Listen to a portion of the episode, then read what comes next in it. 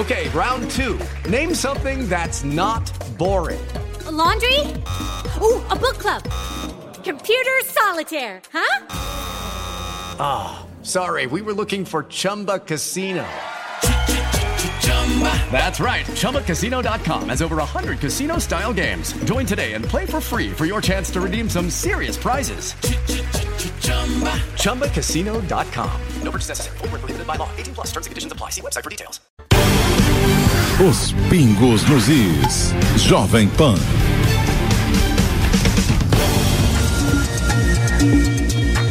Olá, tudo bem com você? Seja muito bem-vindo. Começando mais uma edição do programa Os Pingos nos Is, 5h59, horário oficial de Brasília, começando a semana, segunda-feira, 15 de janeiro de 2024. No programa de hoje, participações de Cláudio Dantas, Roberto Mota e Cristiano Beraldo.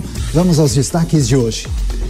Fernando Haddad e Rodrigo Pacheco se reúnem para discutir o futuro da MP da reoneração da Folha.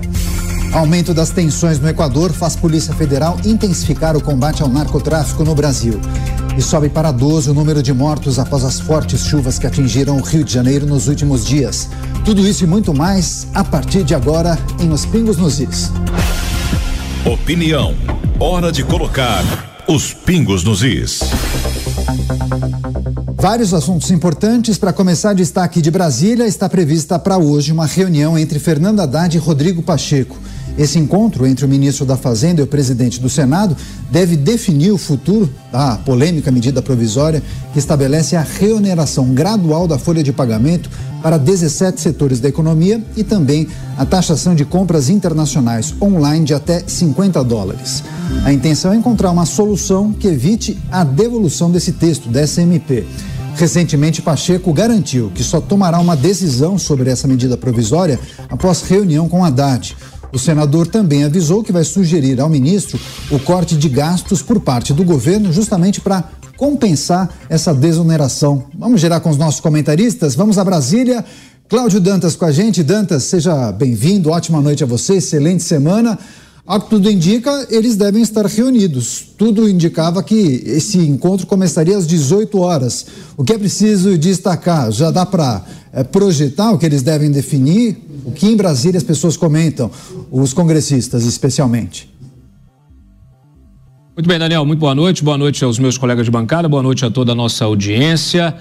É, sim, Pacheco e Haddad vão se encontrar. Pacheco é, rompeu aí mais uma vez o seu recesso né, parlamentar, o Haddad voltou de férias e é uma bronca do Haddad, né? Então o Haddad é que vai resolvê-la. Havia muita especulação se outros integrantes da equipe econômica poderiam participar, se a Simone Tebet participaria, mas não, essa é uma bronca do Haddad, ninguém quer se meter. Foi o Haddad que anunciou a MP, foi o Haddad é, que disse que seria um, uma política para teste, né?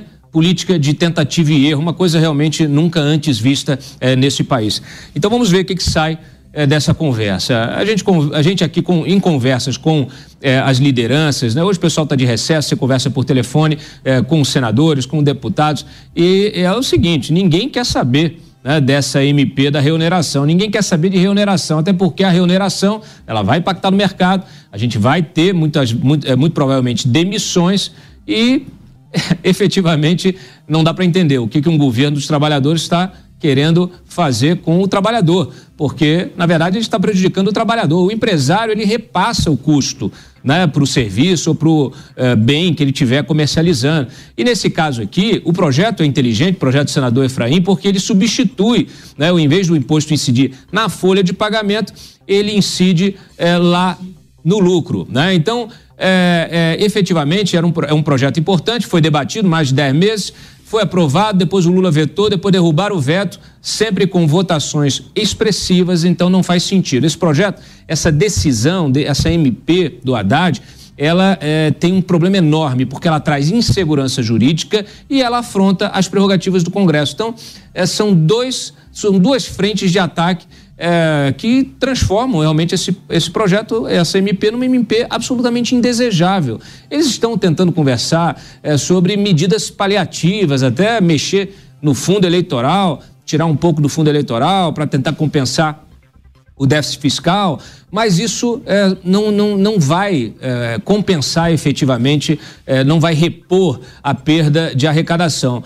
Agora, a perda de arrecadação, essa perda alegada pelo governo, ela é uma perda dentro da lógica de um governo que só quer saber expandir gastos e arrecadar mais e colocar a mão no bolso do trabalhador. Então não, não é esse, não é realmente o, o caminho a se buscar. Né? Você tem que buscar o caminho da reforma administrativa, da redução de gastos, é, o, caminho de tornar o Estado mais eficiente e aí sim. E você, na verdade, deveria é, expandir essa desoneração da folha de pagamento. Você deveria fazer a mesma coisa com todos os setores. Olha, política política de desoneração, claro, ela não pode ser exclusiva para A, B ou C. Mas nesse caso, você vem com uma política desde 2014, né? Uma, desde 2012, melhor dizendo, no governo Dilma. E é, que abrangia mais de 50 setores. Quando chegou no governo Temer, reduzido para 17. É, você é, renovou agora esse, essa desoneração justamente para você dar segurança jurídica para o empresário. Agora, você estabelecer, olha, nós vamos é, ter um plano aqui de trabalho, um planejamento, um programa é, de incentivo para setor A, B ou C, porque esses setores são os mais importantes hoje, que os mais vão gerar emprego e a gente precisa estimular é, inovação tecnológica, etc. e tal. Ok, mas você faz isso com prazo definido e pronto. Aí o empresário ele fica confortável, ele tem o tempo né, necessário ali para agir, para fazer eh, o seu, o seu, a sua produção dar certo e depois, acabado aquele período, vai todo, volta todo mundo para o mesmo regime. Então, o que falta nesse governo é planejamento e coerência. Sem planejamento e sem coerência fica muito difícil colocar qualquer tipo de política na praça. A MP da reoneração, assunto importante porque as consequências podem impactar no dia a dia do trabalhador, no bolso do trabalhador. Vamos agora ao Rio de Janeiro. Roberto Mota com a gente. Mota, seja bem-vindo, ótima noite a você. Nessa queda de braço em torno da MP da reoneração, você acredita que é possível encontrar uma solução que não seja a devolução dessa medida provisória? Muitos defendem que Rodrigo Pacheco faça exatamente isso. Bem-vindo, amigo. É, eu acho que a lata de lixo talvez fosse um destino melhor do que a devolução, Daniel. Boa noite para você.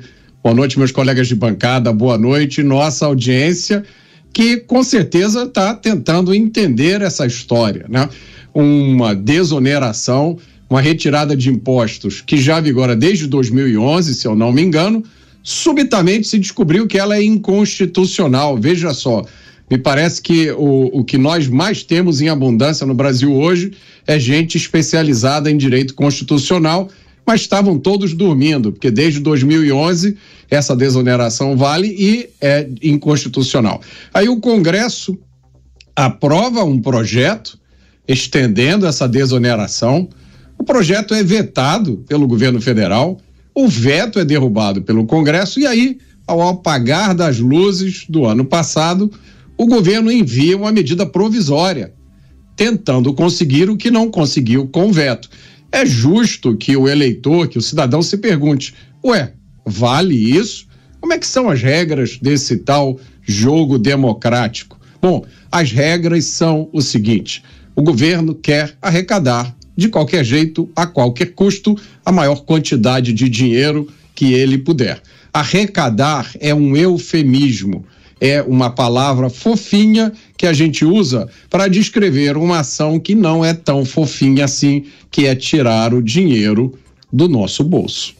Giro com os nossos comentaristas, Cristiano Beraldo com a gente. Beraldo, seja bem-vindo, ótima noite a você, excelente semana também. A depender do que será decidido nessa reunião entre Fernando Haddad e Rodrigo Pacheco, quais são as chances, na sua avaliação, do cidadão, do contribuinte, do pagador de impostos ser prejudicado de alguma maneira? Boa noite, Peniato. Desculpa a risada. Boa noite, Mota, Dantas e a nossa querida audiência que nos prestigia todas as noites aqui nos Pingos nos Is. Peniato, nesse encontro, o, o perdedor já está estabelecido. O perdedor somos nós, né? O povo brasileiro. Porque eles vão tratar de um tema que sequer deveria existir, ou melhor, sequer deveria ser tratado dessa forma. E é bom a gente explicar para nossa audiência a diferença entre essa visão míope, limitada, eleitoreira de quem só está interessado em fechar as contas nesse ano que tem eleições municipais, então o país precisa parecer em ordem, quando na verdade está tudo na mais perfeita desordem. Então ficam aí se discutindo esse tema da desoneração, que já foi resolvido, mas o governo não se dá por satisfeito, porque a gente já disse aqui na semana passada, ele está revirando o bolso da calça, ele está levantando a almofada do sofá para ver se acha uma moedinha aqui, um dinheirinho a mais, para ver se dá conta do tal déficit zero, que é um outro tema que a gente pode discutir aqui, se ele faz sentido ou não, mas essa postura do governo é a postura de quem não tem projeto para o país, porque a desoneração, o que, que ela, ela ali comprova? Que há muitos tributos em cima da contratação, da geração de emprego. Isso não é um problema só de alguns setores, isso é um problema do Brasil.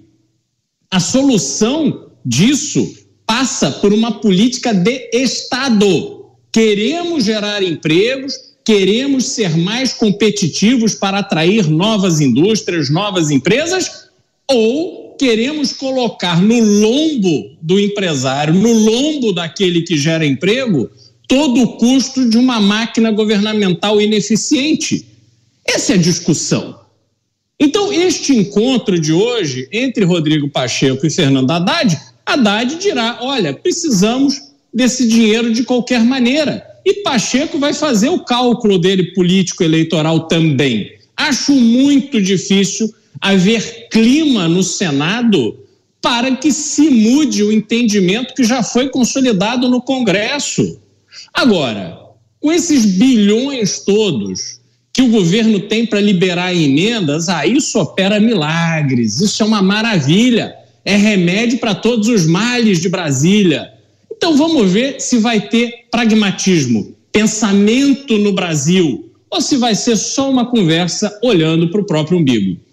A produção está monitorando qualquer novidade e atualização em relação a esse encontro de Fernando Haddad, ministro da Fazenda, e também Rodrigo Pacheco, presidente do Senado e do Congresso. Claro que a gente vai trazer atualização dentro do programa Os Pingos nos Is. Eu vou voltar com o Cláudio Dantas. Tem outros aspectos para a gente tratar, para você compreender bem o que está em jogo nessa reunião que acontece neste momento. Dantas tudo gira em torno de arrecadação, né? É importante a gente destacar para nossa audiência. O governo elencou uma série de eh, medidas arrecadatórias para dar conta daquelas metas estipuladas, sobretudo a principal delas, é, zerar o déficit fiscal. Até o, o Beraldo é, questionou se faz sentido ou não essa meta de déficit fiscal agora. Agora, é importante dizer que esse déficit fiscal uh, zero, essa meta a ser percorrida pelo governo, se tornou álibi para tudo, né? Para absolutamente tudo. Agora, não é incomum escutar gente que fala: peraí, mas faltaram as medidas de redução de custos, deveria cortar na própria carne. Por que, que não fizeram isso? Por que, que não fizeram isso, Daniel? Porque é uma ideologia é, que é a ideologia do atraso. Né? O governo acredita que é só com a expansão de gastos que você vai impulsionar a economia. Não faz o menor sentido, quer dizer, faz o sentido para essa gente. Mas é, todos, os, todos os países que aplicaram isso, e o Brasil, inclusive, no passado aplicou, todos eles se deram mal. Porque há um limite. Há um limite. O Estado, ele pode ele pode, vamos dizer assim, incentivar um determinado setor. Vamos dizer que seja um Estado que tenha um planejamento estratégico e é, resolva trabalhar, é, entender que dá para trabalhar ali na fronteira do conhecimento. O que, que ele faz?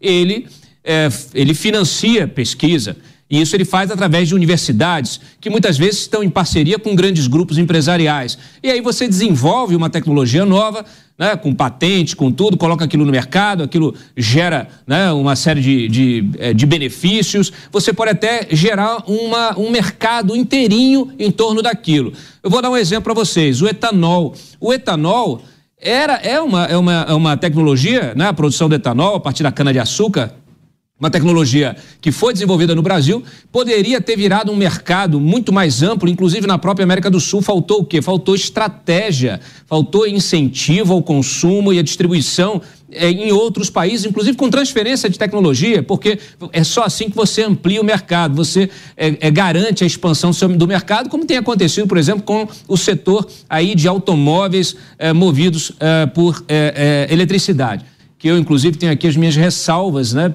diante é, do custo que é para você colocar uma bateria dessa em funcionamento. Mas vamos lá. É, essa, a, a história do etanol, ela exemplifica muito bem como você pode investir em pesquisa, em ciência e tecnologia, desenvolver um setor e aquilo acabar tendo um impacto toda uma cadeia de produção. A gente não, não, não, não faz mais política desse jeito aqui no Brasil. A política no Brasil, entra governo, sai governo, é política de apagar incêndio.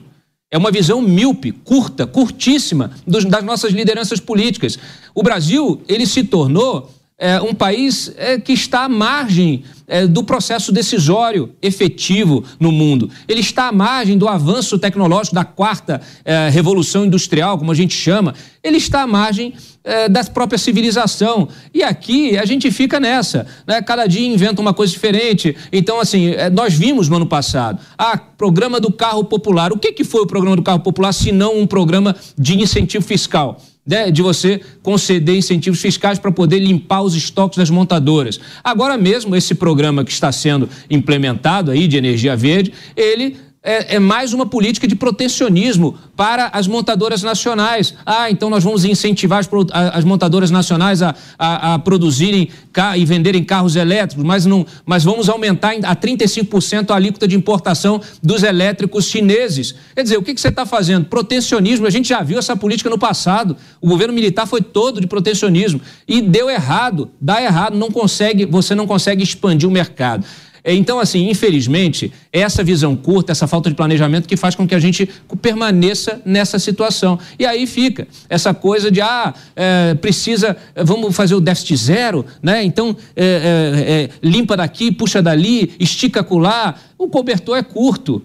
O cobertor é curto, é um governo que se endivida, que expande gasto e quanto mais você se endivida, menos recursos você tem para investimento, porque a dívida aumenta, os juros da dívida aumenta e aí você para argumentar o teu orçamento você precisa fazer o quê? taxar o teu cidadão. Só que você não consegue mais taxar. O, o, o brasileiro já é sobretaxado. O brasileiro é o, é, o, é, o, é o cidadão que mais paga imposto e que menos retorno tem do Estado. Tem, tem índice disso, tem ranking. Né? Nós temos essa proeza. O brasileiro paga uma carga tributária é, é, escorchante e recebe o mínimo em serviços do Estado. Então, infelizmente, essa equação ela não vai fechar, ela não vai fechar. Se você quiser taxar mais ainda o brasileiro, você vai é, criar um problemaço, porque chega uma hora que não há mais expansão de arrecadação por meio da taxação.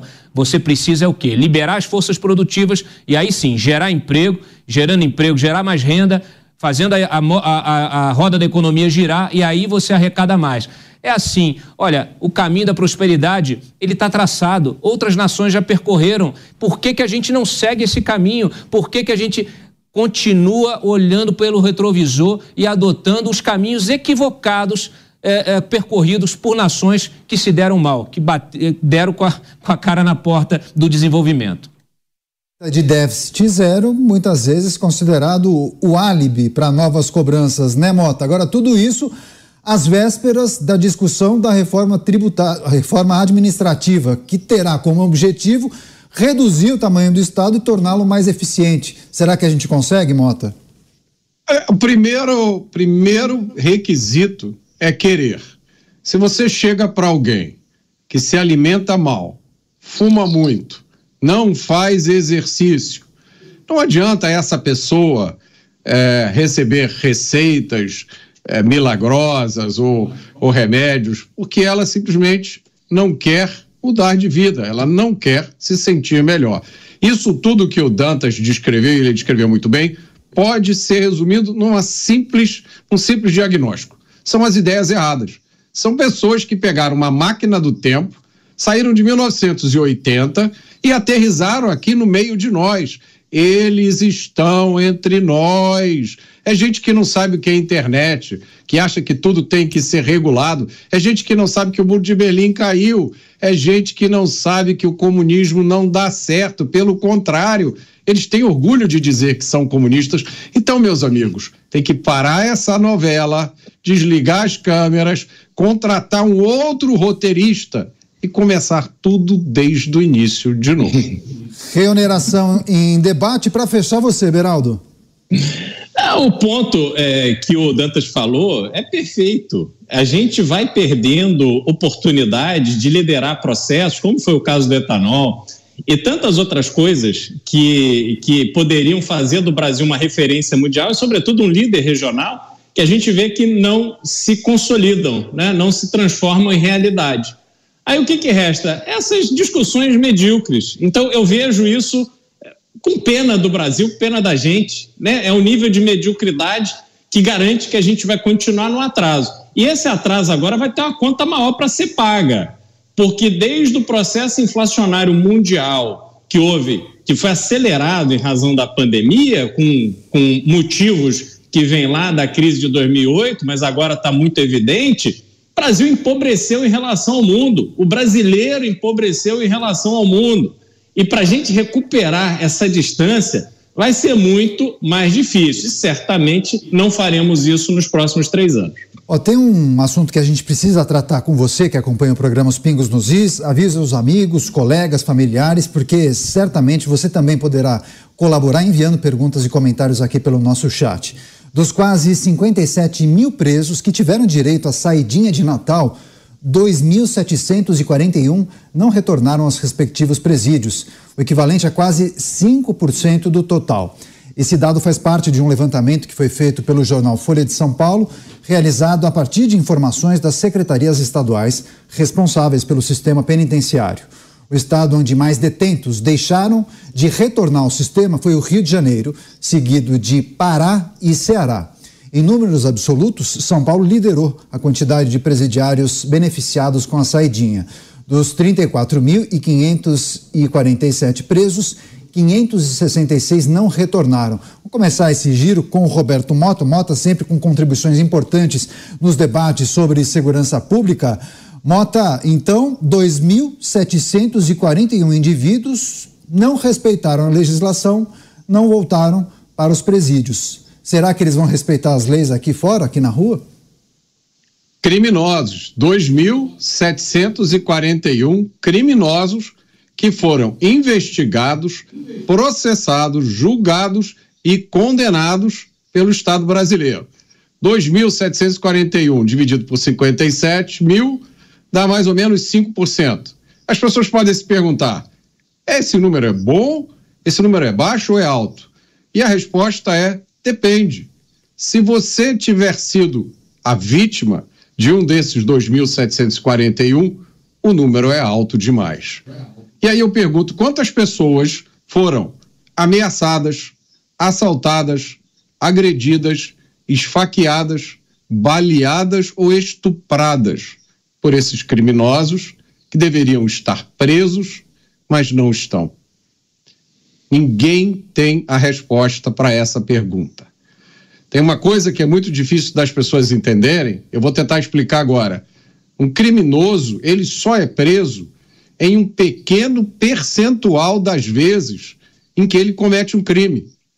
A maior parte das vezes em que o criminoso comete um crime, ele escapa impune.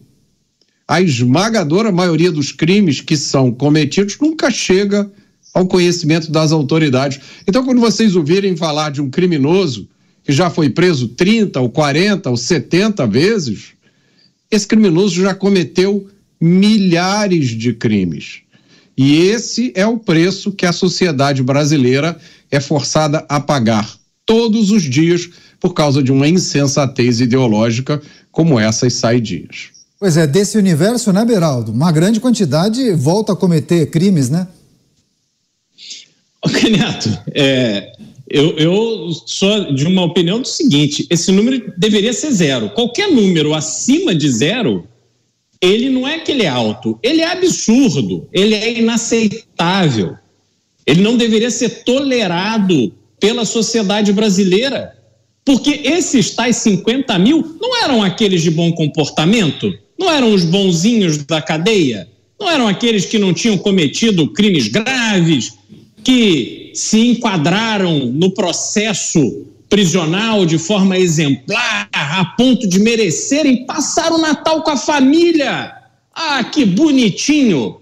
E aí nós temos aquela cena assustadora que não nos deixa dormir em paz de um PM de Minas Gerais sendo assassinado por um desses marginais. Ora, isso é intolerável, porque essa e outras mortes eram totalmente evitáveis. E qual é o, o resultado disso, Caniato? O Brasil se tornou um país que convive pacificamente com as mortes evitáveis. E fica por isso mesmo. Então, é assustador a gente ter que lidar com isso. Tinha que ser zero. E o que mais me aflige é que nem esses números e o resultado concreto de vidas perdidas a partir da ação desses marginais é suficiente para haver um entendimento de que não se pode mais tolerar saidinha de Natal, Dia dos Pais, Dia das Mães, isso é um absurdo. Mas não, ficam aí filosofando a respeito, querendo encontrar motivos e razões para esses pobres coitados, vítimas da sociedade. Faça-me o favor, né? Pois é, Dantas, o que esse levantamento feito pela Folha de São Paulo sinaliza? O dispositivo não funciona? Se você até quiser resgatar, até para privilegiar a audiência rotativa, você chegou a indagar um especialista sobre esse assunto, exatamente se esse dispositivo tem algum tipo de apontamento que justifica a realização das saidinhas em vários períodos do ano, não é? Daniel, a pergunta que ninguém eh, consegue me responder. Onde está o benefício mensurado da saidinha? A gente só consegue enxergar o malefício. O malefício está nas mortes, no, nos estupros, na violência, nos assaltos, nos roubos. É, é, é esse, isso que a gente consegue enxergar. E, e, não tem ninguém que diga, não, não, olha aqui, ó, essa saidinha é um recurso excelente, a gente conseguiu ressocializar não sei quantos mil, assim, assim, ninguém tem esse dado, porque política pública no Brasil, você tira do bolso, joga no Congresso, aprovam e depois vê se cola, se não cola, né? E a sociedade é que paga o preço dessa irresponsabilidade. É um dispositivo que foi importado, né? Ele não tem, é, ele, não, ele não encontra respaldo na nossa realidade, é, nem penitenciária, nem social. E, infelizmente, sabe que nós estamos já vendo? Nós que estamos aqui falando disso há algumas semanas, em virtude dessa última saidinha, agora mesmo saiu a notícia né, de que secretários estaduais de justiça querem o quê? Eles querem que o Senado reveja o projeto que está lá para ser é, aprovado, que proíbe a saidinha e não proíba. Ele faça apenas alguns ajustes para tentar melhorar a legislação. Claro que isso é uma forma de tentar atrasar a aprovação desse projeto mais uma vez, um projeto que está há mais de uma década tramitando, porque se modificar esse texto vai voltar para a Câmara. Então é o seguinte, não é possível mais tolerar. O Senado deve, na volta do recesso, aprovar definitivamente a proibição das saidinhas e acabar com isso de uma vez por todas. Esse é um bom ponto, inclusive, destacado pelo Dantas. Eu só vou trazer a notícia completa para passar para o Roberto Mota, mas também para você que nos acompanha compreender exatamente o que pode acontecer, porque o Conselho Nacional dos Secretários de Estado da Justiça, Cidadania, Direitos Humanos e Administração Penitenciária deve propor alterações no projeto de lei que prevê o fim das saidinhas de presos em datas comemorativas. A proposição ao Senado pode ser entregue ainda nesta semana. A progressão do regime fechado para semiaberto é o principal ponto a ser discutido, já que a proibição da medida, mesmo aprovada na íntegra pelo plenário da Câmara, está parada desde maio do ano passado no Senado. O presidente do Senado Federal, Rodrigo Pacheco, afirmou que o Congresso deve sim alterar a lei para revogar o direito às saidinhas. Você, Roberto Mota, quero pedir sua análise sobre essa possibilidade de é, alterar o projeto de lei que será apreciado, pelo menos segundo informações de Rodrigo Pacheco, no Senado Federal, o que obrigaria, caso eles promovam essas alterações, o texto retornar para a Câmara. Enfim, o que a gente observa é a possibilidade de dificultar a tramitação e aprovação desse projeto. Mota. Nós já explicamos muitas vezes aqui, né, Daniel, que existe um lobby poderosíssimo no Brasil que atua para impedir o endurecimento da legislação penal. Esse lobby tem várias faces. Uma das faces é um ecossistema de ONGs, todas com nomes muito fofos, que se colocam em defesa dos direitos humanos, por coincidência só dos direitos humanos dos criminosos. Eles nunca falam das vítimas, nunca falam dos policiais. A outra face desse lobby são eminentes juristas, que têm um posicionamento também firme é, na direção sempre da criação de mais benefícios para os criminosos presos e de mexer na legislação para que fique cada vez mais difícil prender e, man e manter presos criminosos violentos. E, e a, tem uma outra face desse, dessa questão, que é a questão intelectual, que é como o Dantas colocou muito bem, é a busca desesperada por argumentos para justificar uma coisa que é injustificável. Não existe, nem não existem eh, argumentos intelectuais para eh, justificar o que acontece hoje no Brasil. A legislação está voltada para a proteção e os cuidados ao criminoso, quando deveria estar voltada para a proteção do cidadão.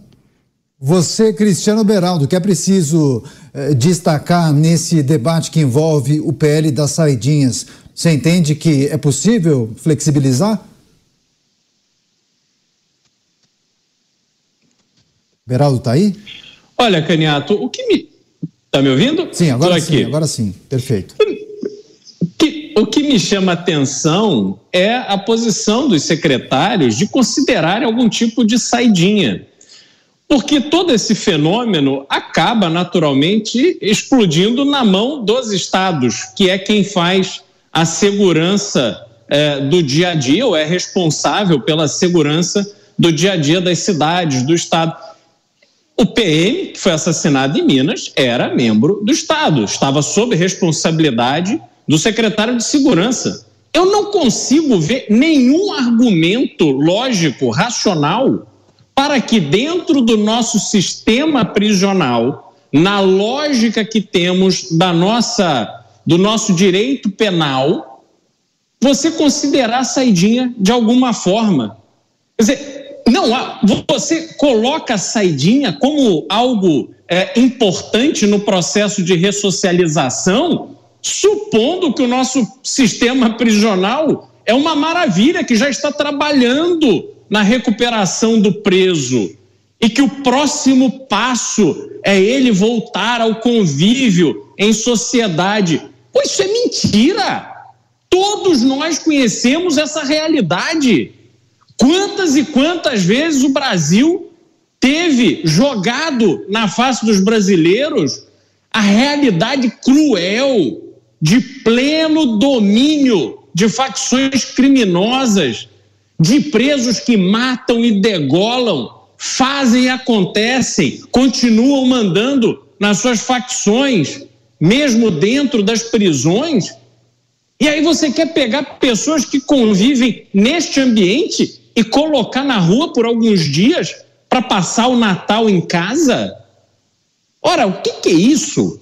Não é possível que haja um argumento para fazer com que essa discussão agora no Senado seja modificada para voltar para a Câmara e a gente fica aí mais 10 anos discutindo o assunto.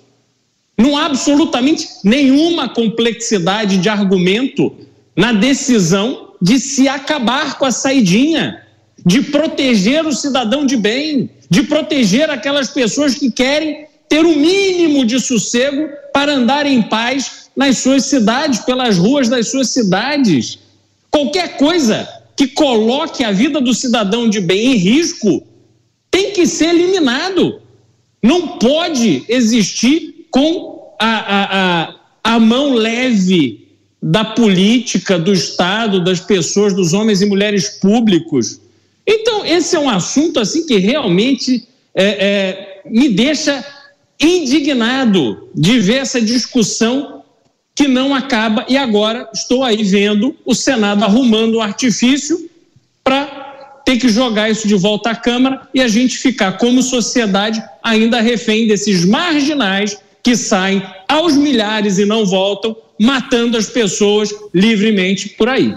Pois é, vou voltar com o Cláudio Dantas. Dantas, o Mota trouxe um aspecto importante, destacando um, uma espécie de lobby que é realizado especialmente por membros e integrantes de organizações sociais, eh, de ONGs. E eu, curiosamente, acabei caindo aqui em uma matéria que foi produzida pela Agência Brasil, um site de notícias ligado ao governo federal. Se até puder colocar o Dantas na tela.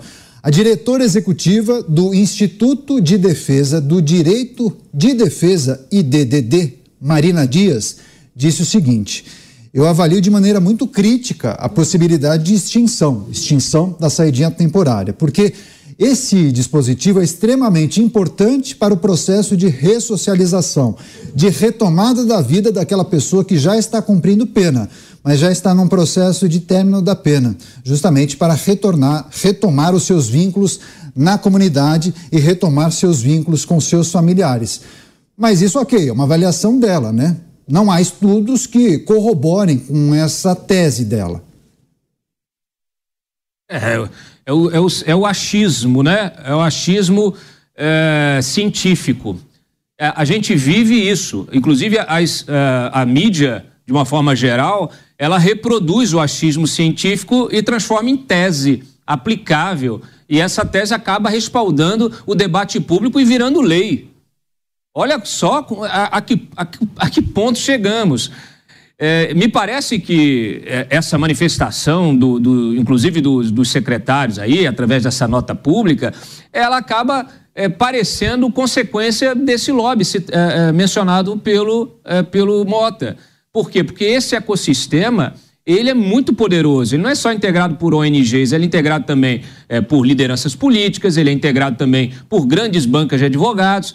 É, e a gente sabe, né, o dinheiro do crime organizado é um, é, um, é um, dinheiro infinito, porque ele não passa por tributação nem nada, ninguém tem controle, né? O crime ele é praticado quantas vezes forem necessários para gerar recursos, e esse dinheiro ele vai sustentando uma política é, de, de proteção, de proteção do criminoso. É, olha, infelizmente é uma coisa assim absurda. Eu vou aqui pegar uma frase é, usada recentemente pelo ministro Gilmar Mendes, que ele disse o seguinte: que o crime encontrou meios de se situar na sociedade. Está aqui o decano do STF é, sintetizando esse problema. Quando você coloca uma ONG para representar direitos do detento, olha, o detento tem o advogado de defesa, tem a defesa técnica dele. Aí não, de repente a ONG vira um, um, órgão de defesa política. Aí o que, que ela faz? Ela se, se articula com parlamentares promove audiências públicas e começa a garantir o apoio da mídia e aquilo ali vai virando uma tese. Daqui a pouco há uma normalização é, daquela demanda do criminoso e pronto, vira lei. Quando há qualquer tipo de reação do sistema, é, é, é, eles ficam em polvorosa, como aconteceu né, quando o, o Sérgio Moro, ministro é, da Justiça, ele baixou aquela portaria é, restringindo visitas íntimas a presos em isolamento, ou seja, aqueles presos é, de alta periculosidade não poderiam mais ter visitas íntimas. Olha, foi um auê esse ecossistema se mexeu rapidamente, foi bater na porta lá do STF para tentar derrubar a portaria. Isso precisa acabar. A gente não pode normalizar o crime a possibilidade de mudança, de alteração no PL das saidinhas. Só para fechar esse assunto, essa pauta, você, Roberto Mota. É, esse é um assunto que renderia um programa inteiro, Daniel. Enquanto você mencionava é, é, a existência dessa organização, eu já tinha ouvido falar, né? Instituto de Defesa é, do Direito de Defesa. Eu acho que vale a pena depois dar uma entrada no site, dar uma olhada eu, por acaso, aqui entrei no site, fiz aqui o download do relatório e ia começar a ler e já me deparei aqui com os nomes de alguns financiadores institucionais.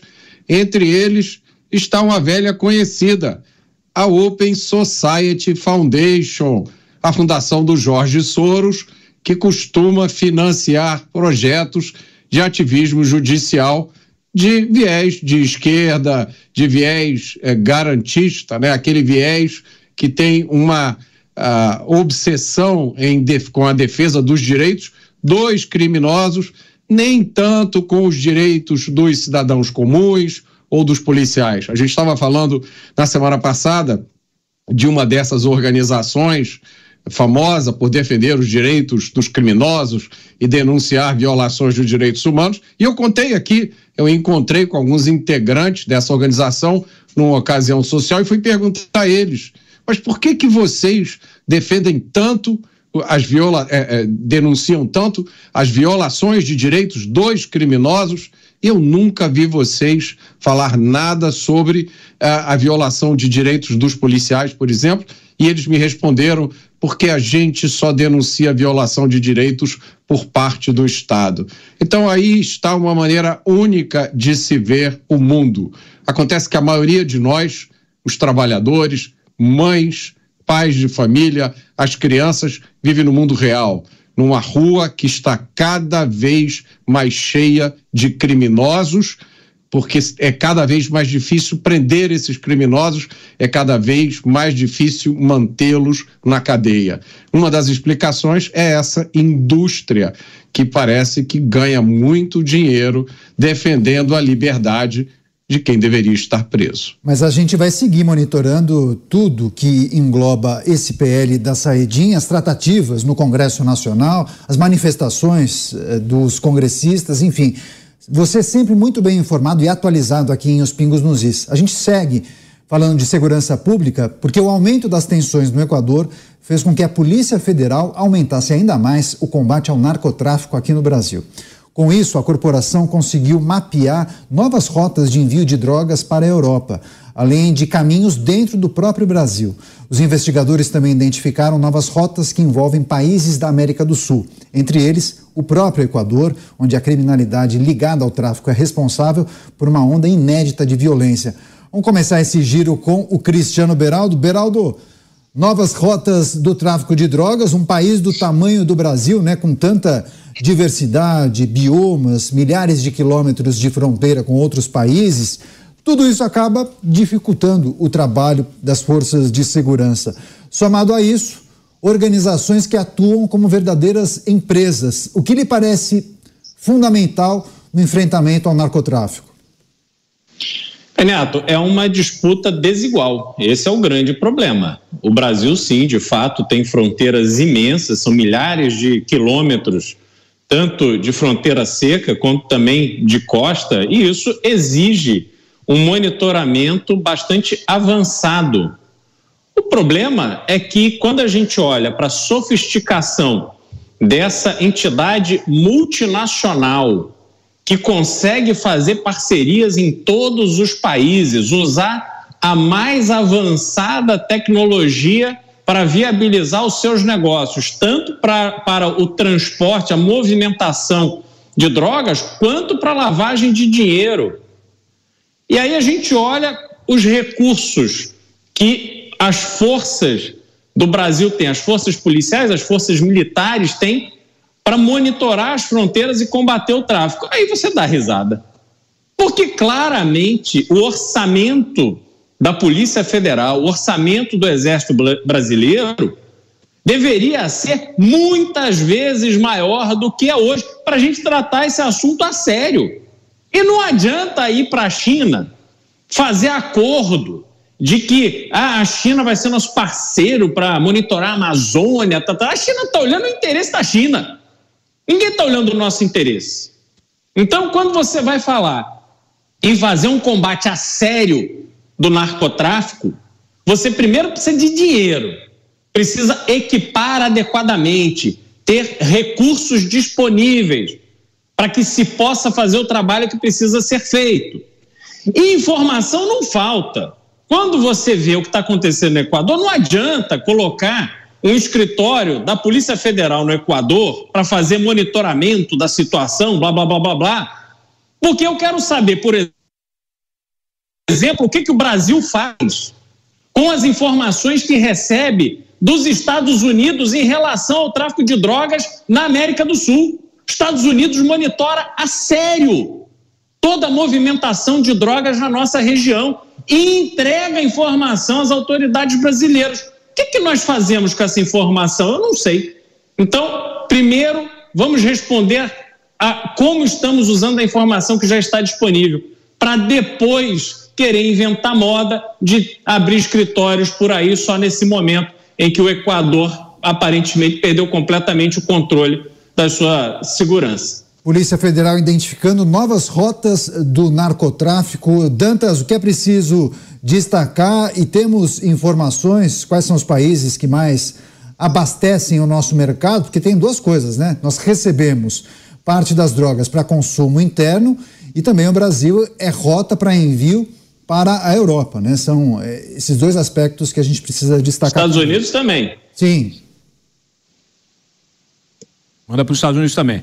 A gente é, é, é rota da Colômbia, do Peru, é, isso Bolívia, no caso, né? especialmente do, da, da, Bolívia, especialmente no caso é, do narcotráfico. Mas a gente está é, esses crimes transfronteiriços, eles é, normalmente eles caminham é, de forma conjugada. Você tem o tráfico de armas, que também usa muito o Paraguai, é, e o próprio contrabando né, de equipamentos eletrônicos, de cigarros, etc., que também usa muito é, toda a região ali do Lago de Itaipu. Inclusive, no Lago Itaipu, hoje há uma estimativa de pelo menos 300 portos é, clandestinos usado, é, usados por, essas, é, por esses grupos criminosos. Para vocês terem uma ideia, como é que você fiscaliza isso? Né? É, há uma pulverização é, logística é, para justamente reduzir a possibilidade de apreensão.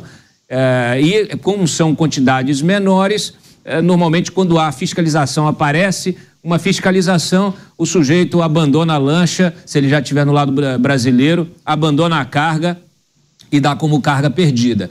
É, isso tudo é estratégia, é estratégia. Hoje essas estratégias, elas inclusive é, elas são divulgadas até nas redes sociais. Eu me lembro, recentemente saiu uma, uma reportagem, foi na Gazeta do Povo, mostrando é, os criminosos usando TikTok, Instagram e tal, para mostrar como é que se faz. Né? E aí você acaba convocando as pessoas que estão ali, que já têm um pé no crime, convocando, fazendo essa convocação em massa né, de quem quer participar é, dessa, dessa malha né, criminosa é, que é essa, que especialmente que trata da, da logística, do transporte. Então, o quanto é importante o Brasil, além de ser um grande mercado consumidor, ele é esse espaço gigantesco de transporte. Né? Então, ele integra esse eixo logístico que vai permitir que essa droga também chegue à Europa e chegue aos Estados Unidos. É muito complicado. Você muitas vezes precisa do país da fronteira, que está fazendo fronteira com você, precisa que as autoridades do lado de lá também tenham a mesma capacidade técnica eh, e, e, o mesmo empenho para que eh, haja realmente um fechamento dessa fronteira, o que normalmente não acontece. Não acontece nem quando os países têm governos eh, que defendem o combate às drogas ou ao crime de uma maneira geral, quanto mais quando isso envolve governos é, que tem, vamos dizer assim, um pezinho lá do lado é, do crime, né? Que acham que tem que legalizar a droga, que não tem problema, que tudo bem. Então, é muito complicado, realmente é um desafio gigantesco. Agora, só antes de passar para o Roberto Mota, Beraldo, quando eu me referi à Europa, eh, eu só queria entender um pouco dessa logística. Os outros países produtores que estão acima do Brasil, eles enviam para o Brasil para depois despachar para os Estados Unidos, então a droga desce para depois voltar? Não, não há uma logística direta? Não, o Brasil também é rota de exportação de droga para os Estados Unidos. Por isso que o governo americano mantém esse monitoramento, inclusive com departamentos dentro da embaixada e dos consulados americanos no Brasil, para poder fazer o monitoramento e entregar informação para as autoridades brasileiras. Mota, Polícia Federal identificando novas rotas do narcotráfico, esse um dos desafios, são muitos, né? É, foi é, o que a gente acabou de comentar na notícia anterior. Né? Tudo que se identifica do crime é um pequeno percentual do que realmente acontece. Eu sugiro aos nossos espectadores que abram aí o mapa da América Latina, eu espero. Vocês vão ver onde é que fica o Equador. Ele fica ali na esquina esquerda da América do Sul. Ele fica imprensado entre o Peru, e a Colômbia, os dois maiores produtores de cocaína do mundo. Se vocês olharem o Equador, ali da praia do Equador, dá para traçar uma rota direto para a costa oeste dos Estados Unidos. Dizem que 75% da cocaína que chega nos Estados Unidos segue essa rota. Com, mesmo com tudo que está acontecendo lá, é sempre bom a gente lembrar.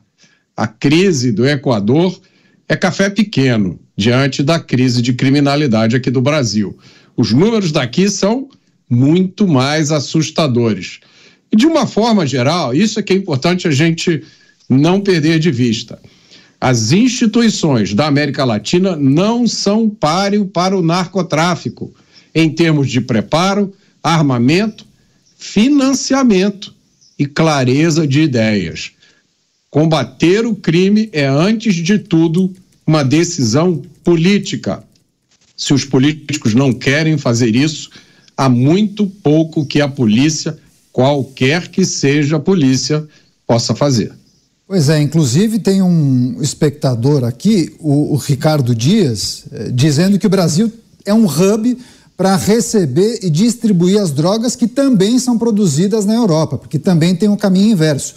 Drogas que são produzidas em alguns países eh, europeus são enviadas para o Brasil, que aí acaba distribuindo também para os países da América do Sul, América Central e América do Norte, sobretudo Estados Unidos, apesar que eu acho que a produção de drogas na Europa também tem um, uma logística, um, uma perna direta para os Estados Unidos, né, Beraldo?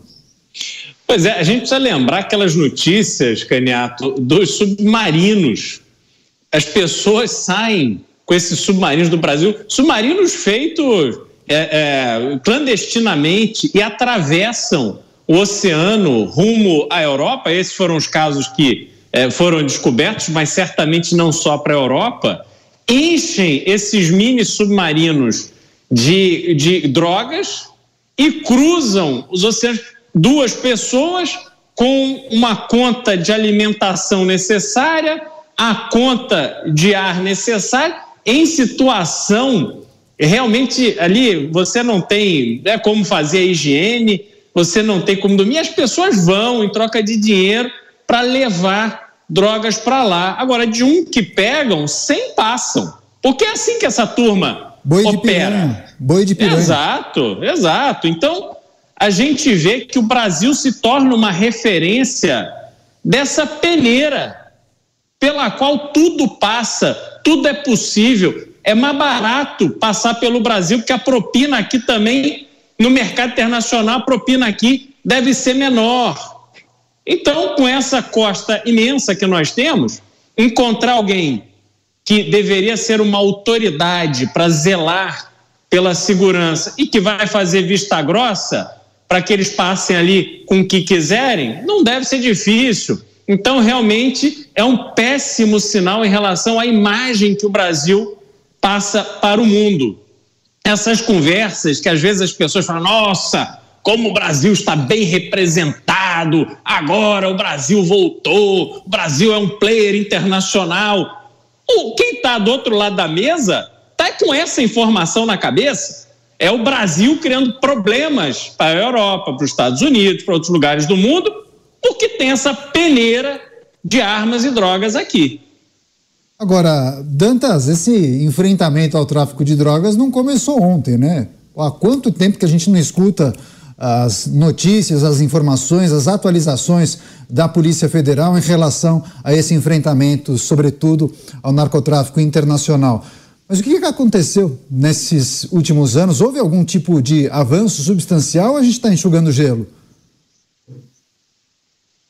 Daniel, me parece que a gente está enxugando gelo, porque por mais que você anuncie e a gente viu uma mudança, né? Nós tivemos aí uma Polícia Federal até o início do governo Bolsonaro vinha dedicada ao combate à corrupção, com grandes operações, e houve uma mudança eh, estratégica para focar no combate às drogas, no combate ao crime organizado. É, e, de fato, nós tivemos grandes operações contra o crime. Ah, recentemente, agora mesmo, no governo Lula, nós tivemos uma grande operação contra o tráfico de armas e drogas. Né? Só que são operações é que elas, é, elas acontecem aí no, no varejo desse negócio. É um negócio é, gigantesco, é um negócio que é, você é o caminho inverso. Você não vai, não faz pela ponta. Você vai, você vai, você fa, você segue o dinheiro, chega nas fontes, corta essas fontes. É, é, assim que se deveria combater o crime. Por isso que investimento em inteligência, investimento em cooperação internacional é fundamental. O mesmo modelo aplicado para o combate ao terrorismo é o modelo que grandes nações aplicam no combate ao narcotráfico. É, você pegar o, o, bagrinho, você pode pegar 100 bagrinhos, né, com armas, com tudo, tirar foto, fazer politicagem e tal, e dizer que está combatendo o crime. Isso não vai mudar em nada, não vai fazer cosquinha na estrutura deste poder. Porque a estrutura do poder do crime organizado, ela envolve autoridades, ela envolve empresários, ela envolve gente importante, gente influente. É, é por isso que funciona no mundo inteiro, é por isso que é global. As máfias italianas, elas são exemplo disso. As máfias italianas todas hoje têm envolvimento com tráfico de armas e drogas. E tem também contratos públicos, contratos de prestação de serviço. É o que acontece em vários países. Aqui também acontece. Né? Então, infelizmente, é, essa lógica de combate ao crime, ela pode gerar notícia, pode gerar manchete, mas ela não tem impacto. E o pior, muitas vezes esses bagrinhos ou os bagres médios ainda são presos e depois libera liberados, libertados pela justiça, uma justiça que me parece que também tem muita dificuldade de compreender esta realidade que nós estamos vivendo. Pois é, você falou dos magrinhos, mas os magrinhos acabam rendendo boas histórias e tem até reality show em torno disso. Muito bem feitos os programas, inclusive. Cada país tem um programa parecido sobre as apreensões em aeroportos, mas naturalmente não é o grande contingente das drogas que acabam entrando no Brasil. Quem viu aquele filme Expresso da Meia-Noite se lembra bem disso, né? Você, Beraldo, quer fazer uma pergunta, inclusive, para o Mota, né? Pois é, ô, ô Mota,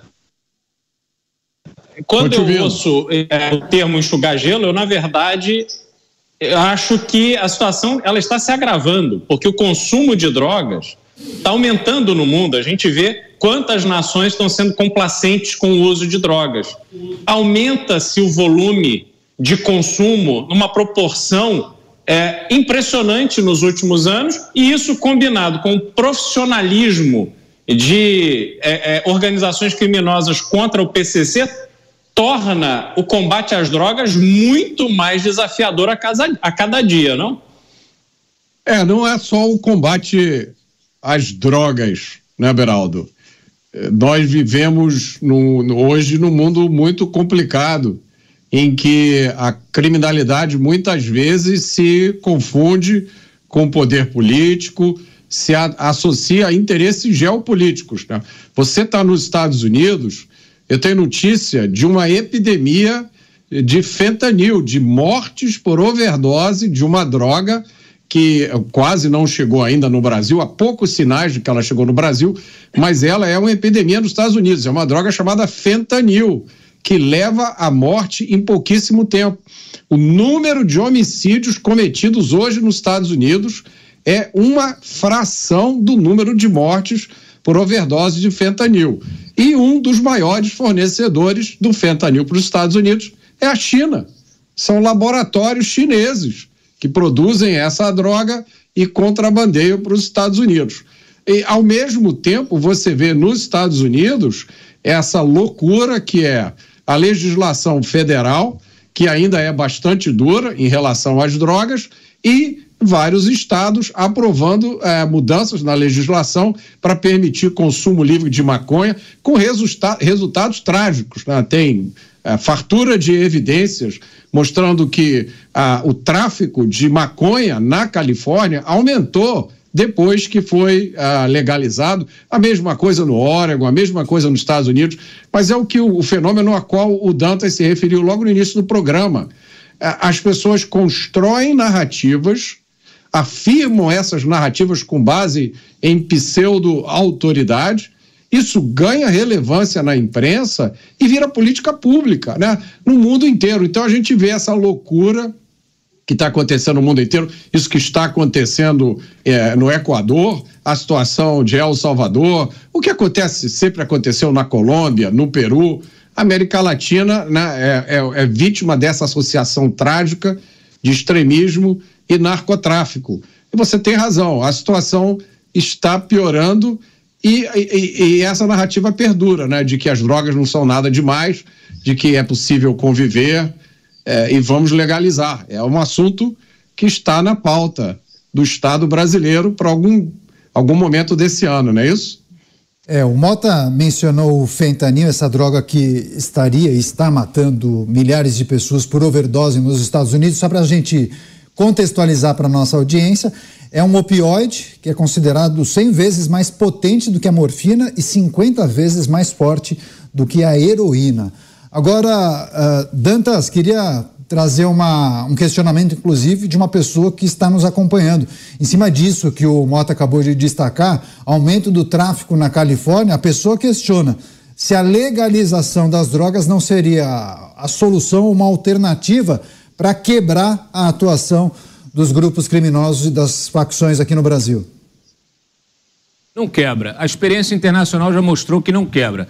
Aliás, intensifica. Você passa a ter um mercado legal. Normalmente, legislações, como no Uruguai ou em Portugal, estabelecem limites, né? até no caso da maconha, por exemplo, é, limite é, da taxa né, do, do, lá do, do THC, THC, presente ali, do princípio ativo. Então tem que ter um limite máximo, e aí esse limite ele acaba sendo absorvido por um determinado mercado, que é o mercado lícito, vamos dizer assim, que foi legalizado. E aí a, a, a, você tem um mercado ilícito com a droga, a mesma droga, produzida com um princípio ativo muito mais potente, é, com, com, com, doses né, de, muito mais concentradas é, e isso vai alimentando o mercado ilegal. Então, isso não resolve. A legalização de droga, ela não resolve. E droga, essas drogas, nós estamos falando de drogas com potencial é, de dano para a sociedade gigantesco. O, o Portugal, não, é, Lisboa, por exemplo, não tinha Cracolândia, agora tem. Então as pessoas acham que libera maconha, ah, tá tudo bem, libera. Esse discurso de liberalização é o discurso que é feito muitas vezes dentro daquele contexto, daquele ecossistema de pessoas que se utilizam dessas drogas e que elas, claro, elas querem a legalização. Mas essa, é, esse, é, esse ecossistema, essa, essa, essa fração da sociedade, ela representa a sociedade toda? É muito, é, é um questionamento é, é, necessário né? Se você tem uma sociedade, ah, você tem lá uma classe artística, né? Que gosta de fazer uso da cocaína. Então ela quer que, legal, que haja legalização da cocaína. Mas ela representa o quanto da sociedade? Ela tem e... acesso à mídia. Ela faz com que o seu discurso seja é, é, é, intensificado, né, promovido, e aí aquilo acaba interferindo na, na, na, no discurso das autoridades e na construção de políticas públicas. Ou seja, o poder de influência delas é gigante. O poder de influência é gigante, mas elas representam a maior, a maior parte da sociedade. É. E o sujeito que tem o filho lá, que começa a se envolver com drogas logo cedo, ele, se, ele perde esse filho para o tráfico, perde esse filho para o vício. Você acha que ele tem condição de colocar o filho numa é, clínica Sim, de reabilitação? Então, assim, isso é uma vergonha, é uma hipocrisia, Sim. é um discurso hipócrita e cínico. Vai lá, Mota. Aí, esse raciocínio parte de uma falsa premissa parte da premissa de que os traficantes, uma vez que o tráfico seja legalizado, oficializado, os traficantes vão deixar de existir. Então é importante para as pessoas que pensam assim saberem que mais da metade dos cigarros vendidos no Brasil são tráfico, são do contrabando. Eles entram ilegais, existe tráfico de cigarros. No Brasil se faz tráfico de medicamento. Vocês sabiam que existem indústrias que falsificam medicamento? Então, muita gente toma um medicamento quimioterápico né, para o câncer ou para alguma doença importante, está tomando farinha, porque aquele remédio não tem princípio ativo. No Brasil, existem quadrilhas especializadas em roubar combustível de oleodutos. Eles param um caminhão numa sexta-feira à noite, fazem um buraco na tubulação, passam o final de semana todo tirando combustível, depois distribui isso pelos postos de gasolina. Meus amigos, o problema do Brasil é o crime, é a impunidade. Legalizar as drogas é que nem tirar o sofá daquela piada antiga que eu não posso contar aqui porque tem menores assistindo Pingos nos Is. Para fechar você, Beraldo. É isso, esse exemplo do cigarro resume toda essa discussão. Né? Como tem também uma indústria muito forte no Brasil de bebidas é, é, clandestinas, falsas. Porque quando você tem uma atividade que se torna lícita e ela passa a ser controlada e tributada, sempre haverá oportunidade para aqueles criminosos que querem faturar à margem da lei. Isso é uma regra estabelecida. E aí tem um outro ponto que eu queria chamar a atenção, Caniato, que é essa, isso que o Dantas falou. Muitas vezes você tem lá os artistas que ficam defendendo o consumo de drogas por um interesse pessoal, mas aí você entra na questão do influenciador. Aquele que é influenciador nas redes sociais, ele tem esta condição de influenciar o comportamento, sobretudo dos jovens que ainda estão formando as suas referências para a vida. Qual é a responsabilidade desse artista que se acha muito legal, acima do bem e do mal, que fica ali fazendo apologia ao consumo de drogas, em cima das vidas que vão se perder ao longo do tempo porque os jovens se deixaram influenciar aquela pessoa errada. Então, esse é o desafio verdadeiro que a gente deveria estar tratando. E ao invés disso, estamos aí discutindo pele da censura 2630, ah, ofendeu, gordofobia, é isso, é aquilo. Quer dizer, realmente tem muita coisa errada que precisa ser ajustada para que o Brasil possa avançar e chegar em algum lugar minimamente razoável. A gente vai trazer um outro assunto, mas só em cima disso que você falou dos influenciadores, qualquer dia, quando a gente voltar a tratar desse assunto, eu vou ler algumas estrofes de músicas que são muito populares entre os jovens. Em breve, em breve aqui em Os Pingos nos Diz. Tem destaque que chega de Brasília, porque o ex-presidente Jair Bolsonaro afirmou ter tido um problema sério em relação a uma pessoa e disse que, caso continue da forma que está, o Partido Liberal implodirá. Mesmo sem mencionar nomes, a declaração de Bolsonaro veio logo depois de o presidente da sigla, Valdemar Costa Neto, ter elogiado as últimas gestões de Lula. Ao ser questionado por um apoiador do PL sobre 2026, o ex-presidente disse que existem problemas no PL e disse também que uma pessoa do partido deu uma declaração absurda de como Lula é extremamente popular Fecho aspas. Vou começar esse giro de análises com o Cláudio Dantas, que sempre tem um, um bastidorzinho para gente, né, Dantas?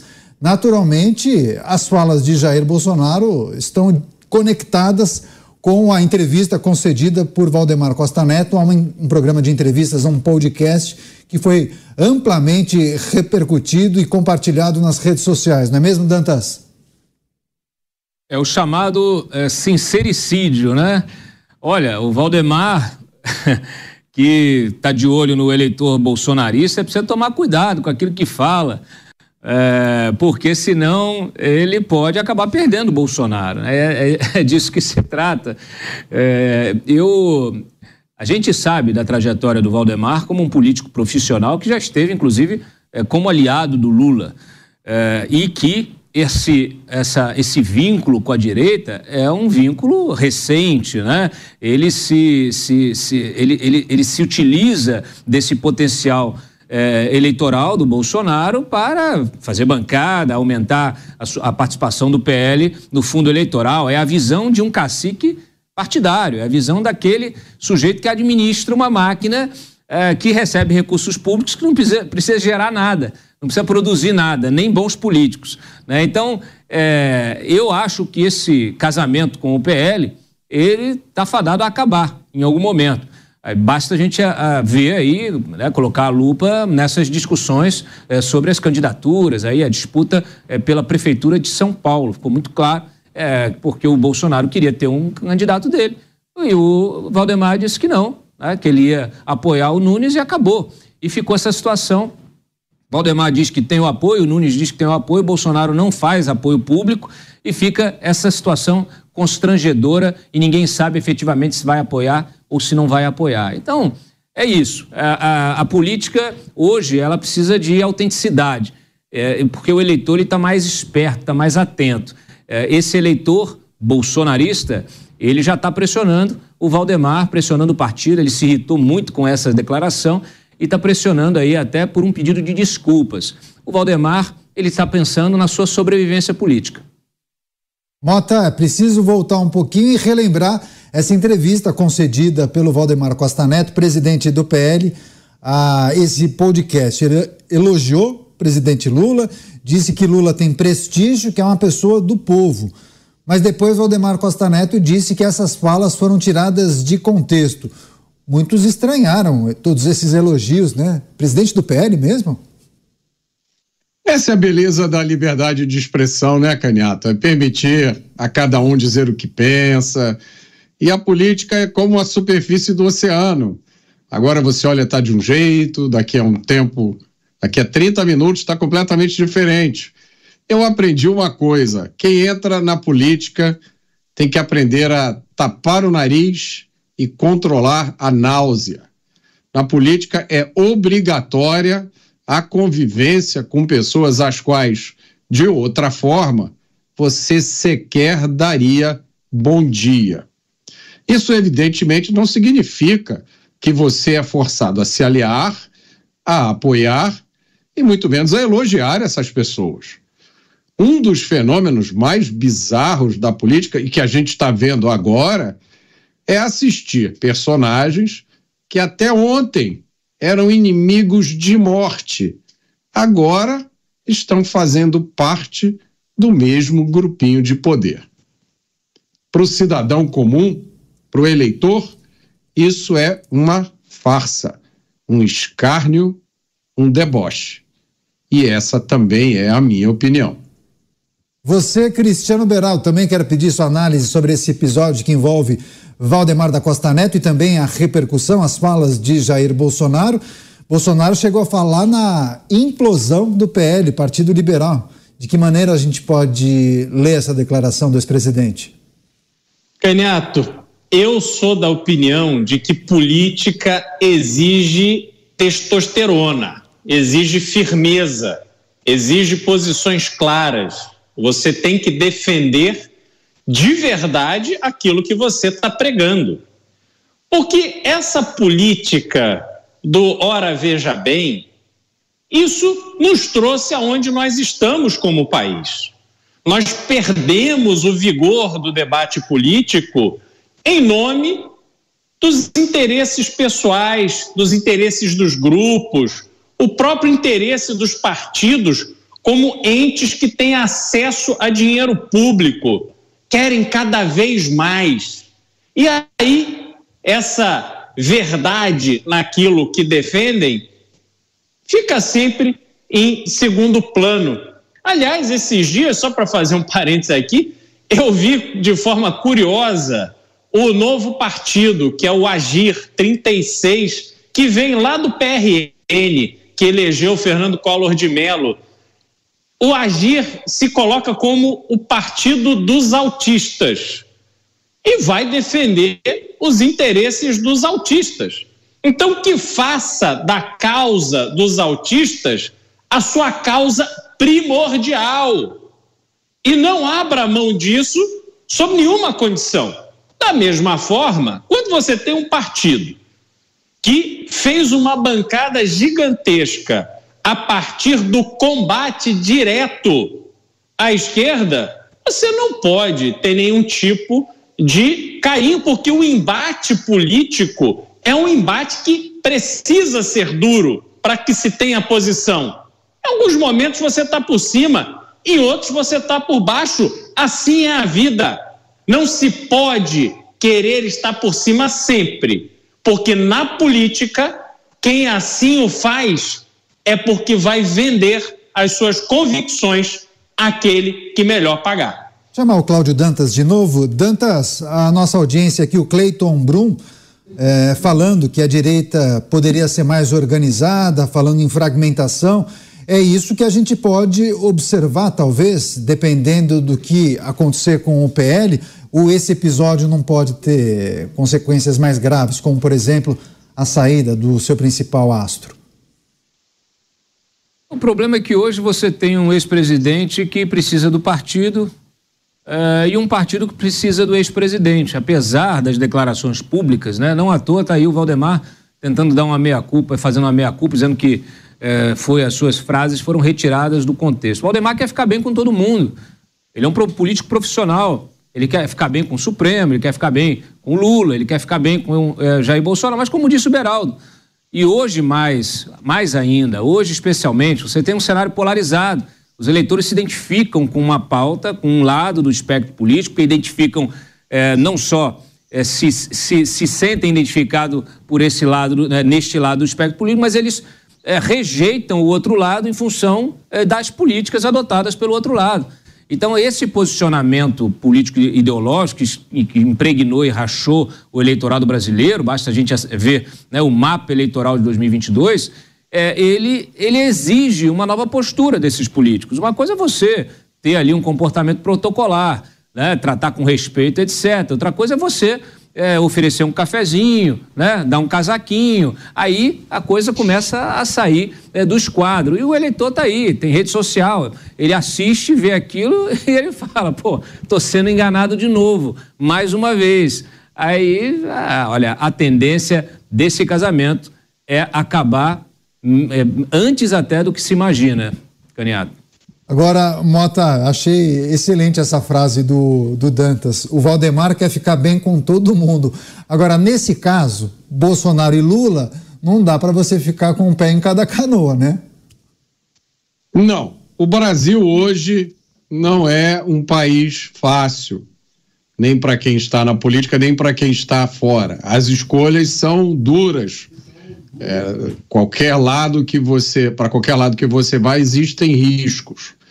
Agora, o eleitor mudou muito. Essa é uma certeza que eu tenho.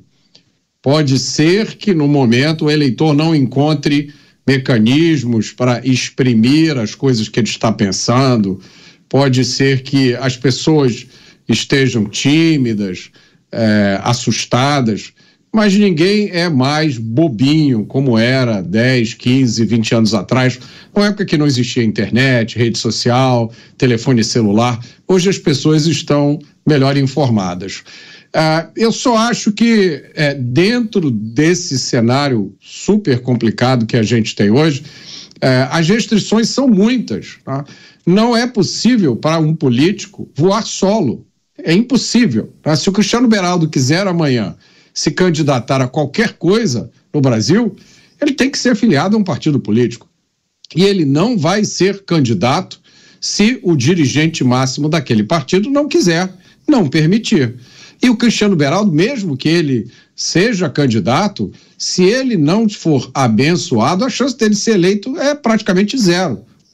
É, e ainda assim, nesse processo todo, ele ainda é refém da nossa complicadíssima legislação eleitoral. Ele pode ser eleito, tomar posse, daqui a dois anos, alguém entrar com um processo contra ele, dizendo: olha, essa prestação de contas aqui de dois anos atrás, blá, blá, blá, blá, blá, blá, blá, blá, blá, vai perder o mandato.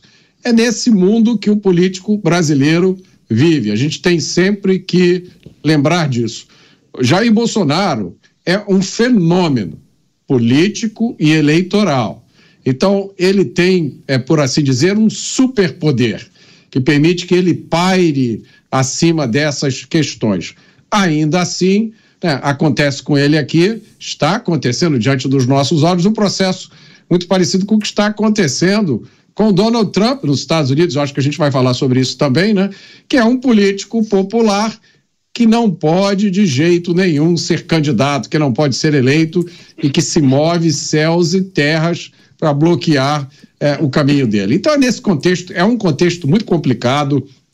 Eu tenho os mesmos sentimentos fortes que o Beraldo expressou há pouco tempo. Eu acho que a política não é um território para fracos, especialmente hoje em dia. A responsabilidade que os políticos têm diante do trabalhador, a gente está contando aqui Cada notícia que a gente dá é uma desgraça, é saidinha de presos, é déficit, é reoneração, é só notícia ruim. para as pessoas que tentam sobreviver no final do mês. É com essas pessoas que os políticos têm a responsabilidade. Não adianta eles acharem que vão conseguir fugir dessa responsabilidade. Essa responsabilidade vai seguir os senhores e as senhoras, onde quer que vocês vão. Então, é esse o contexto é, que a gente tem que considerar é, nesse momento. Tá certo. A gente vai seguir trazendo os principais destaques do dia, sempre com as análises aprofundadas aqui dos comentaristas do Grupo Jovem Pan, do programa Cláudio Dantas, Roberto Mota, Cristiano Beraldo. O governo federal tem sido alvo de críticas por não conseguir frear a morte de Yanomamis. De acordo com os dados do Ministério da Saúde, foram 308 mortes na terra indígena Yanomami nos primeiros 11 meses de 2023. Em 2022, segundo a pasta, foram 343 mortes no total. Das 308 vítimas, mais da metade são crianças de 0 a 4 anos. É importante lembrar que no começo do ano passado, o Planalto colocou todos os holofotes do país sobre as terras indígenas. Declarou inclusive situação de emergência. Só que a situação continua a mesma. Vou começar esse giro com o Cláudio Dantas. Dantas, eh, conta pra gente o que foi que aconteceu. Por qual razão o governo federal não conseguiu frear o aumento das mortes dos Yanomamis ali na região? Porque a culpa não era do Bolsonaro, né? Porque se era, também é do Lula agora. Ou a culpa é dos dois, ou ninguém tem culpa. Ou a culpa, ela precisa ser ainda buscada, né? É preciso que se apure, que se investigue. Mas eu tenho aqui, uh, eu tenho uma desconfiança de que o problema está na política indigenista, na política em como o Estado enxerga os indígenas. É, lá na terra indígena Yanomami, esses indígenas, eles estão como se estivessem num campo de refugiados. Eles recebem alimentos do Estado, eles recebem medicamentos do Estado, eles recebem vacina, eles são tratados é, como refugiados porque eles não estão integrados à sociedade. Então, e ao mesmo tempo, eles não, não, não, não atuam como, como se, talvez, como essa gente, como essa gente esperava que fosse, né? É, como aqueles indígenas do passado, pescando e caçando com arco e flecha, vivendo né, na natureza. Esse tempo acabou. Esses indígenas, quando podem, é, eles querem um emprego, eles querem trabalhar, eles querem ter renda, eles vão fazer o quê? Vão trabalhar no garimpo. E aí eles trazem, né? Eles estão ali expostos, não tem mais esse negócio, né? Eles estão expostos a todo tipo de, é, de, de, de, de doença. Eles estão morrendo. É muito, é muito, é lamentável, né? O uso político disso, porque lá há um ano o governo falou que era um genocídio, era um genocídio, se repetiu, se bateu, a mídia deu é, essa consolidou, cristalizou essa narrativa, repetindo genocídio Yanomami, genocídio Yanomami, e tinham morrido 208 Yanomamis em 2022, 209. Agora morreram 308. Então é um genocídio maior que o outro genocídio. Olha, que sirva é, de, de lição para essa gente, para os nossos políticos, nossas lideranças políticas, é, para a mídia, especialmente para a mídia, para não deixar, não se, não, não, não dar vazão a esse tipo de narrativa, porque isso é o uso da morte dos indígenas, o uso político da morte dos indígenas. E o problema deles permanece. Permanece. Eu estava lendo o relatório, eu já tinha publicado em setembro que as mortes continuavam. E agora consolidaram esse relatório. E olha, não falta medicamento, não falta insumo, foram 4 milhões e 344 mil medicamentos. Não sei nem se isso cabe para uma população de 30 mil. Mas, assim, é, são milhares de medicamentos, toneladas de alimentos, toneladas de alimentos. Então, você percebe que tem uma coisa muito errada. E é na forma você está tratando esses indivíduos. Eu, recentemente, eh, Daniel, no eh, ponto final, no sábado, eu fiz é, um questionamento justamente sobre essa, sobre essa política, né, de uma forma geral, que não permite a integração, a, o desenvolvimento de atividade econômica, não permite que os indígenas façam nada. Eles têm que viver como se estivessem num zoológico, como animais, efetivamente. E o que eu ouvi era o seguinte: não é só os indígenas, o povo do norte, que vivem na Amazônia, os ribeirinhos e todos eles, eles querem o quê? Querem poder comer. Eles querem poder trabalhar e comer, colocar comida na mesa da sua família, querem poder ter acesso à educação, ter acesso à saúde, eles querem poder ter um banheiro para fazer as suas necessidades e nem isso eles têm. Então, é preciso mudar urgentemente essa política e a forma como o Estado enxerga essa população. Muitas ONGs que acabam respondendo pelos indígenas nesses debates e discussões. Mota, o quanto a política indigenista contribui para essa situação difícil em relação aos Yanomamis? Esses números destacados no início trazem uma reflexão importante, né? Não era culpa da gestão anterior. Mais uma contribuição do Pingos nos Is para o entendimento da realidade brasileira. Deixa eu fazer uma pergunta aos nossos espectadores e ouvintes. É uma pergunta sincera, não é retórica. Você acha, querido espectador, que um Estado que não consegue impedir o crime na Avenida Paulista, na Avenida Atlântica, na Vieira Solto, nas principais ruas do Rio de Janeiro, São Paulo, Belo Horizonte, Porto Alegre, vai conseguir impedir alguma coisa nos confins da Amazônia? Eu acho que vale uma reflexão. Ah, vocês já disseram, o povo Yanomami é muito vulnerável, porque é um povo que é arredio ao contato até de outros povos indígenas. Eles vivem há mil anos numa área maior do que a de Portugal. Não é uma área que fica aqui pertinho. Ela fica no norte do Brasil. Ela fica grudada na Venezuela. A única defesa do povo Yanomami sempre foi o isolamento quase absoluto. Agora lá tem garimpeiros, madeireiros, traficantes de drogas, provavelmente guerrilheiros, terroristas, todo mundo invadindo as terras. A responsabilidade das condições de vida dos Yanomami não é desse governo ou daquele, é do Estado brasileiro.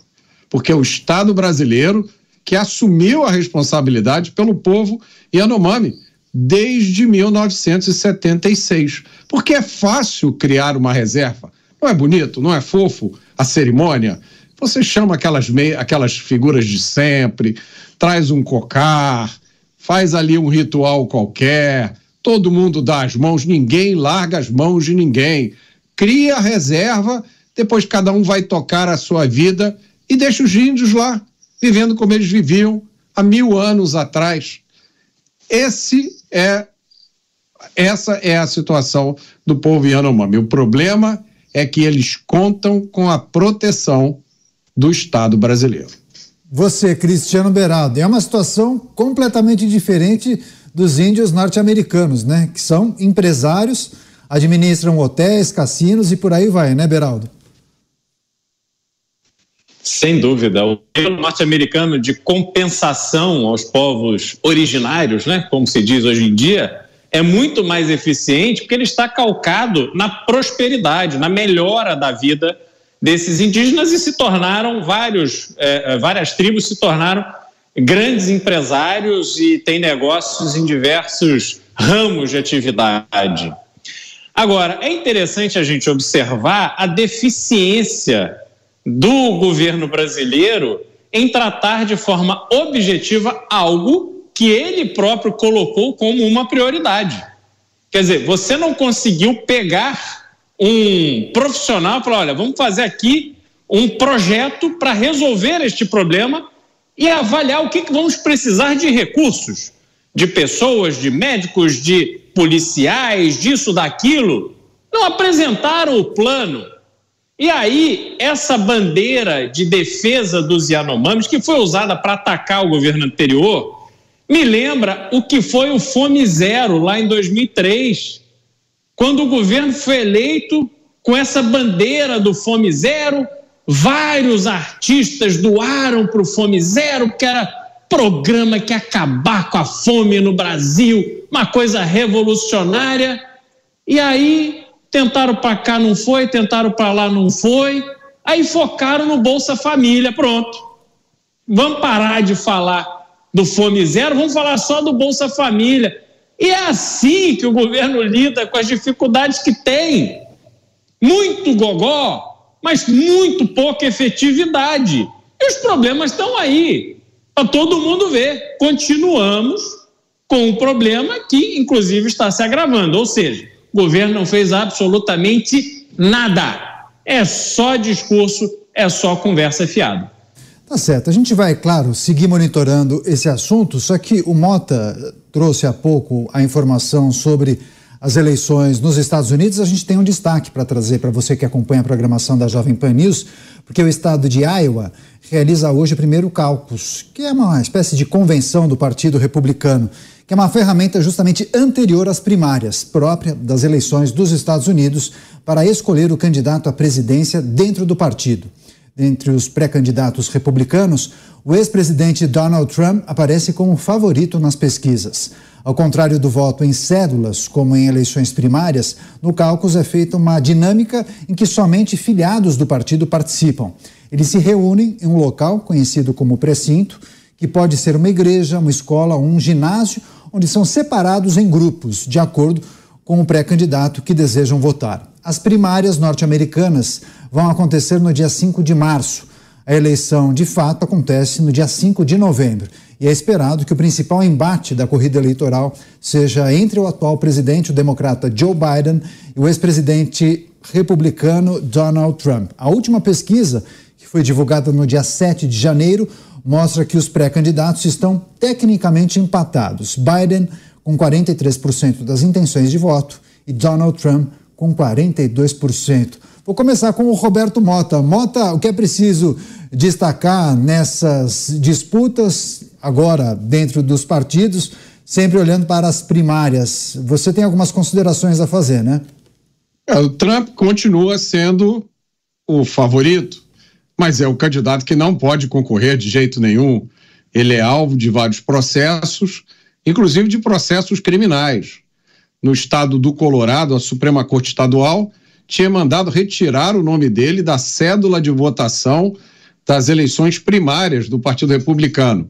Depois, eles voltaram atrás, porque a Suprema Corte dos Estados Unidos vai examinar esse caso. É, outros estados ameaçaram fazer a mesma coisa. Se eu não me engano, no Maine, uma burocrata eleitoral também fez isso, tirou o nome do Trump, com a alegação de que a 14 emenda da Constituição americana proíbe de ser presidente alguém envolvido em insurreição. Ah, vou traduzir aqui: insurreição é o que a gente chama aqui de atentado ao Estado Democrático de Direito. Só tem um pequeno probleminha nessa história: nenhum dos processos con contra Donald Trump o acusa de insurreição. Então, este ano os Estados Unidos vão viver fortes emoções. Pois é, muitas emoções. Cristiano Beraldo, que acompanha esse dia a dia, também monitora a imprensa norte-americana e também o que o, o povo, o cidadão norte-americano diz nas ruas. Beraldo, qual é a percepção do público, do eleitor norte-americano? Eh, Joe Biden e vai enfrentar mesmo Donald Trump? Ou existe essa ideia de que dificilmente a justiça permitirá que Donald Trump dispute essas eleições? Olha, Caneto, eu acho muito difícil que Trump não concorra nas eleições desse ano. Na verdade, nós estamos a menos de 10 meses do dia da eleição.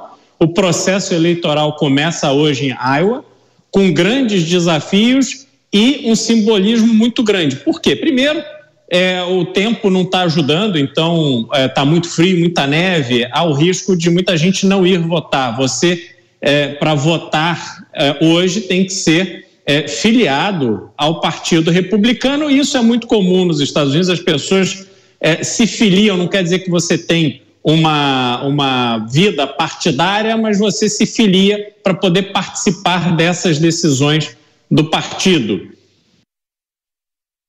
E Além disso, o resultado dessa votação de hoje é fundamental não para Trump, mas, sobretudo, para aqueles que disputam o segundo lugar.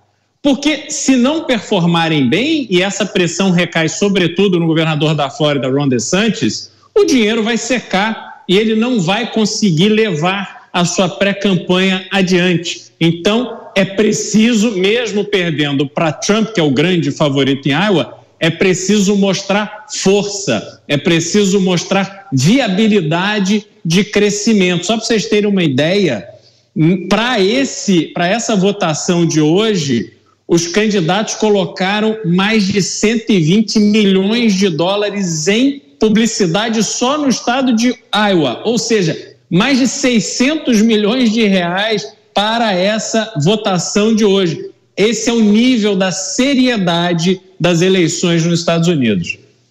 Dantas, temos um minutinho, seu destaque em relação a esse processo que se iniciou nos Estados Unidos. Em um minuto, Dantas. É, eu acho que essa, esse cálculo ele vai mostrar a força do Trump dentro do partido, é, como o nome a ser indicado, é, e isso vai é, projetar também o poder dele em relação a outros estados. Isso vai criando um problemaço né, diante daquilo que o Mota mencionou, né, dessas tentativas de retirá-lo da campanha.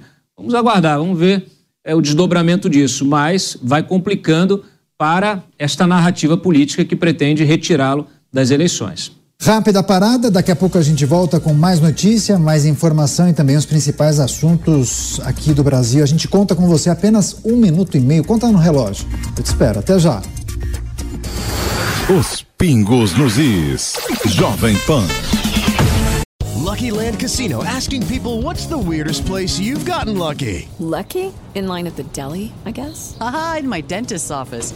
More than once, actually. Do I have to say? Yes, you do. In the car before my kids' PTA meeting. Really? Yes. Excuse me, what's the weirdest place you've gotten lucky? I never win and tell. Well, there you have it. You can get lucky anywhere playing at LuckyLandSlots.com. Play for free right now. Are you feeling lucky? No purchase necessary. Void where prohibited by law. 18 plus. Terms and conditions apply. See website for details.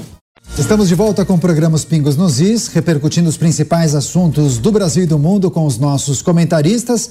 Eu vou retomar um assunto das eleições norte-americanas, campanha eleitoral, decisão dos partidos para escolherem os seus eh, candidatos. Agora, Cristiano Beraldo, pensando em uma campanha com os postulantes à cadeira de presidente dos Estados Unidos entre Joe Biden e Donald Trump. O quanto os episódios do dia 6 de janeiro, a invasão ao Capitólio, devem mexer com essa campanha eleitoral e quanto isso acaba prejudicando Donald Trump. Ele tem telhado de vidro, não?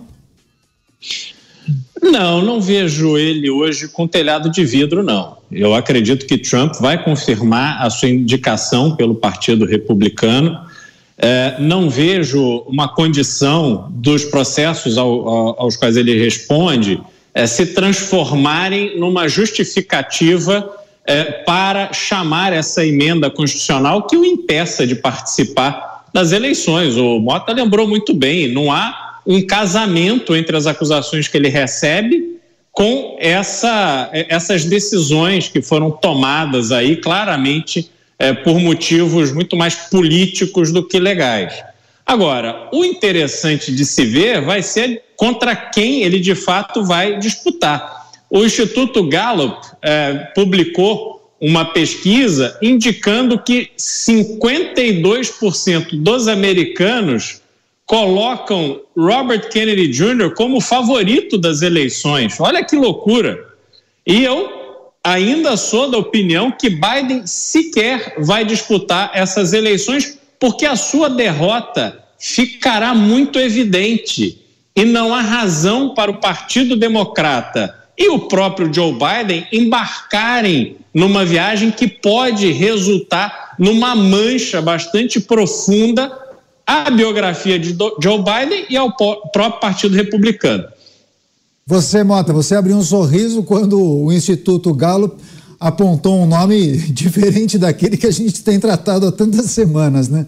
Olha, eu estava vendo um artigo, eu não cheguei a ler o artigo, dei só uma olhada, de um famoso é, cientista político britânico, comparando essa eleição americana com um desenho animado que passava muito tempo. O Cristiano Beraldo não deve lembrar, não é da época dele, nem você também, Caniato, mas o Dantas talvez lembre, chamado de Corrida Maluca. Vocês lembram disso? O desenho animado? Penélope Charmosa, claro que sim.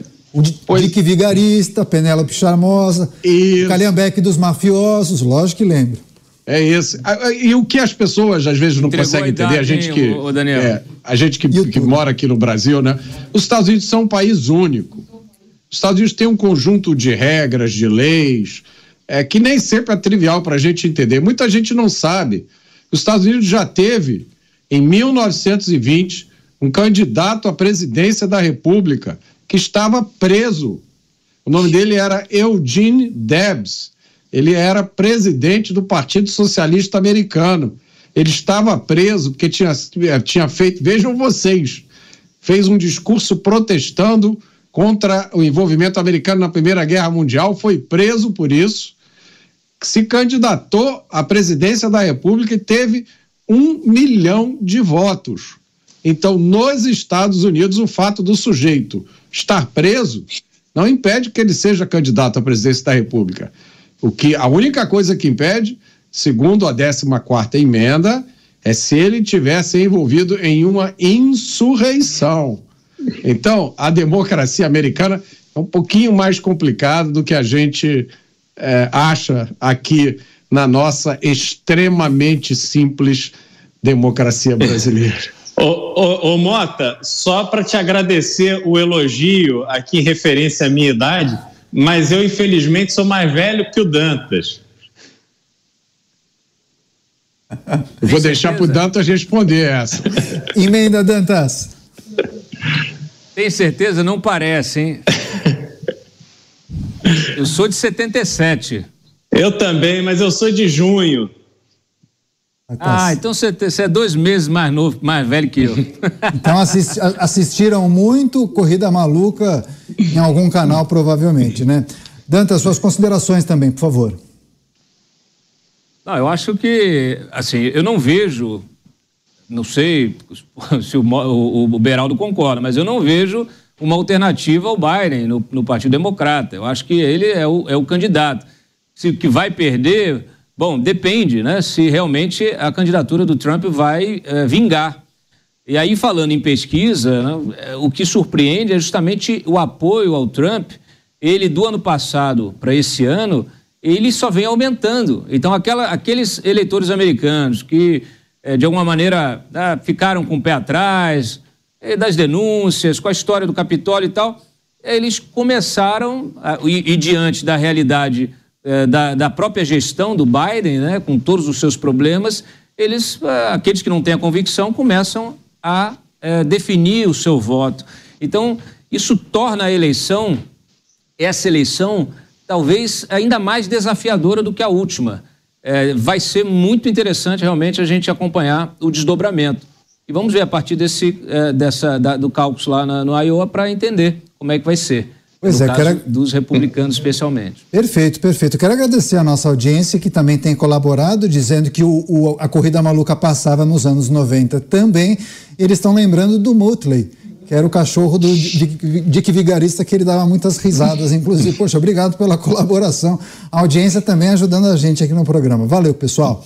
De volta aqui aos assuntos do Brasil, recém-anunciado ministro da Justiça, Ricardo Lewandowski, já se posicionou sobre o uso da inteligência artificial nas eleições municipais.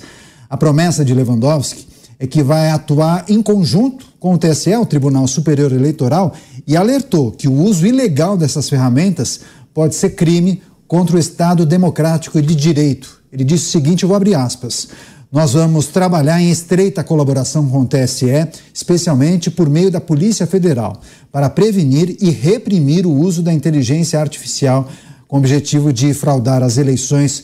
Fecho aspas. Vou começar o nosso giro de análises com o Cristiano Beraldo. Beraldo, Lewandowski vai assumir a pasta no dia 1 de fevereiro e esse é um dos desafios, né? O uso da inteligência artificial que muito provavelmente será utilizada pelas pessoas que querem ludibriar os eleitores brasileiros, né, Beraldo? É, mas veja, tudo que tem o objetivo de alterar o resultado da eleição, e aí eu digo, quando a lei eleitoral não é cumprida de forma igual por todos os candidatos, você está atentando contra o processo de escolha popular de representante, você está atentando contra a democracia. Alguém que usa caixa 2 para fazer uma eleição, claramente está deturpando o processo eleitoral, claramente está atentando contra a democracia. Da mesma forma, hoje, no mundo em que vivemos, quando você tem o uso da inteligência artificial para tecer elogios ou para tecer críticas a um determinado é, candidato, então você imagina, tem lá um candidato lá no interior do não sei aonde que usa inteligência artificial para dizer que o ex-presidente Bolsonaro o está apoiando. Isso, obviamente, é uma deturpação do processo eleitoral. Agora, como que você vai chegar ao autor? Porque o beneficiado, obviamente, você vai identificar. Entretanto, você não pode assumir que o candidato é o autor daquele arquivo de vídeo ou de áudio que deturpa a realidade. Esse é o grande desafio, né? Como chegar até os autores, de que forma punir, qual é a responsabilidade que o candidato terá. Porque se o candidato for ter uma responsabilidade já de bate-pronto, a inteligência artificial será usada para elogiar o adversário, sabendo se que após a eleição, comprovada a derrota daquele que disputa, ele vai lá e diz assim: olha, mas esse que ganhou aí foi beneficiado pela inteligência artificial. Então, esse, essa é uma situação tão complexa que ela não se resolve no âmbito de uma sala fechada com ar-condicionado e um monte de livros na mão. Pois é, essa parece uma grande dificuldade levantada pelo Cristiano Beraldo. Cláudio Dantas, como as autoridades pensam em identificar esse tipo de crime? Porque tem esse ingrediente, né? Poderemos acompanhar ataques de bandeira falsa também eh, no âmbito da divulgação de vídeos eh, criados por meio da inteligência artificial. Ou seja, um candidato cria um vídeo eh, contra si próprio para atribuir ao adversário, né? Aí entra com uma petição junto ao TSE. É, vai ser um desafio tanto, em Dantas? Ah, nada que uma investigação, uma boa investigação, eh, não consiga apurar, né? Se, a assinatura do vídeo, eh, como é que ele foi, como é, onde ele passou, ele, onde ele começou a circular. São os desafios da, da, da, dessa vida moderna, cada vez mais complicada, né? Ah, nesse caso específico, você, naturalmente, você tem aí essa, eu não diria que é inteligência artificial, uma inteligência aumentada, que na verdade não é nem isso, são recursos gráficos que permitem, hoje a evolução é tão grande, permitem é, manipular imagem e, e voz, né? mas quem está manipulando é o sujeito, né? não, é, não é o computador que tomou é, consciência e passou a fazer as coisas.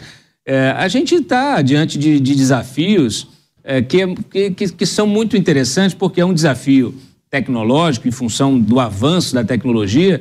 É, só que os problemas, problemas da nossa política, eles são problemas seculares. São problemas que nos perseguem, nos acompanham é, desde o início. Não são resolvidos, né?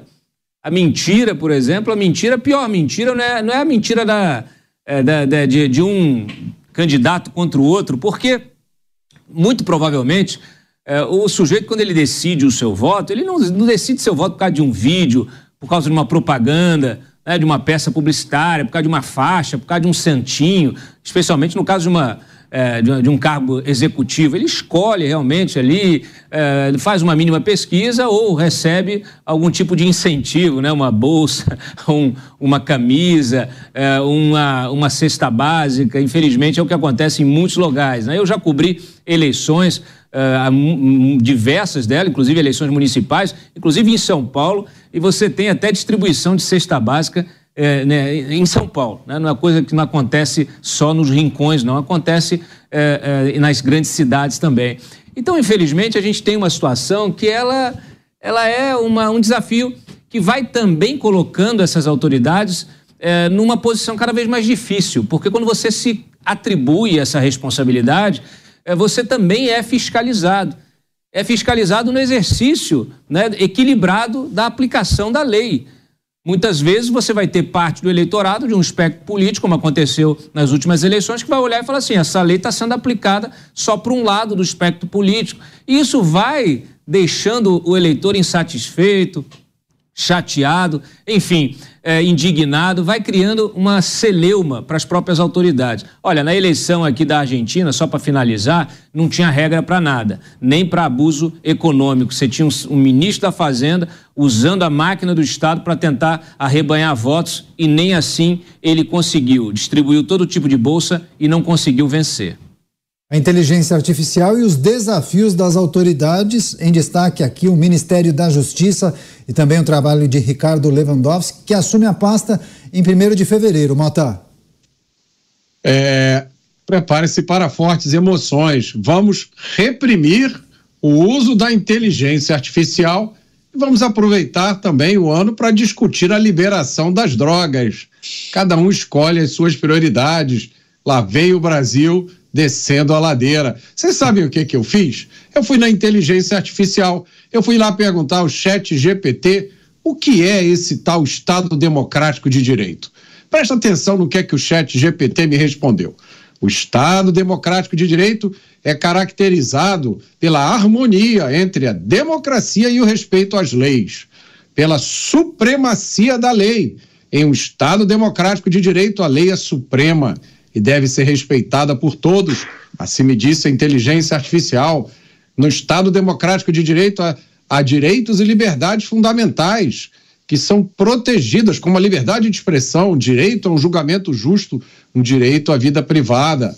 Na democracia, o poder é exercido com base na vontade do povo. Isso geralmente é realizado através de eleições livres e justas. No Estado Democrático de Direito, me disse o chat GPT, existe, prestem atenção nisso, existe uma clara divisão de poderes entre o executivo, o legislativo e o judiciário, cada um com suas próprias responsabilidades e limitações. E por último, o chat GPT me disse que no Estado de Direito, o Estado deve agir de acordo com as leis estabelecidas, evitando arbitrariedade e garantindo que todas as ações do governo sejam fundamentadas na lei. E querem reprimir a inteligência artificial? Nota para o chat GPT, Cristiano Beraldo. pois é, tá aí, né?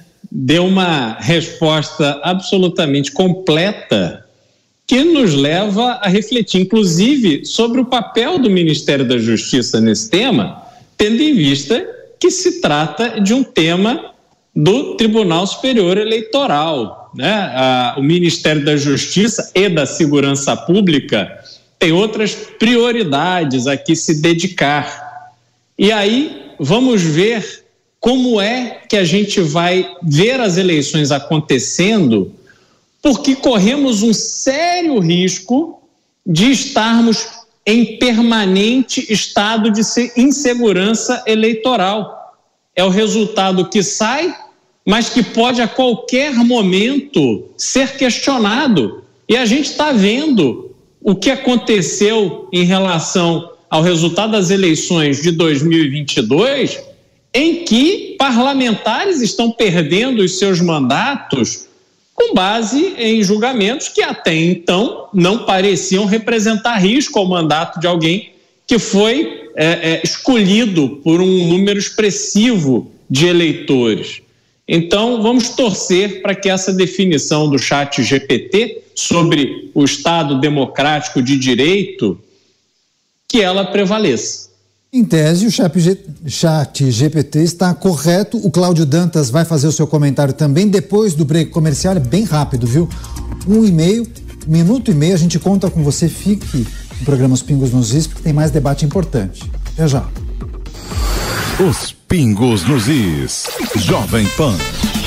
Hello, it is Ryan, and we could all use an extra bright spot in our day, couldn't we? Just to make up for things like sitting in traffic, doing the dishes, counting your steps, you know, all the mundane stuff. That is why I'm such a big fan of Chumba Casino. Chumba Casino has all your favorite social casino style games that you can play for free anytime, anywhere with daily bonuses. That should brighten your day a little.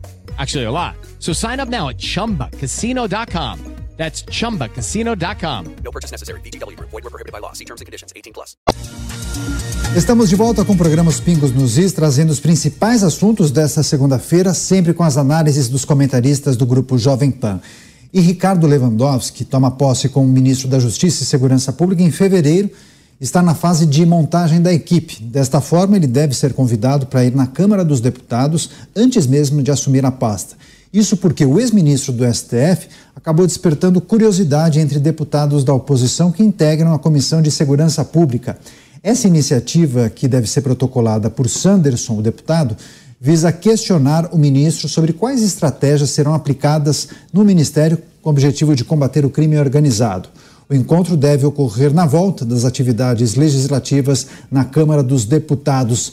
Dantas, queria sua análise e avaliação, um minuto e meio, em relação aos desafios do Ministério da Justiça no que tange às eleições e também a possibilidade de uma sessão moitiva com o ministro lá na Câmara Federal. Bom, vamos ver se ele comparecerá, né? Nós tivemos o, o, o Flávio Dino rejeitando comparecer diversas convocações e convites feitos pela Câmara e pelo Senado. Vamos ver qual será a postura é, do novo ministro, que ainda vai tomar posse. Né?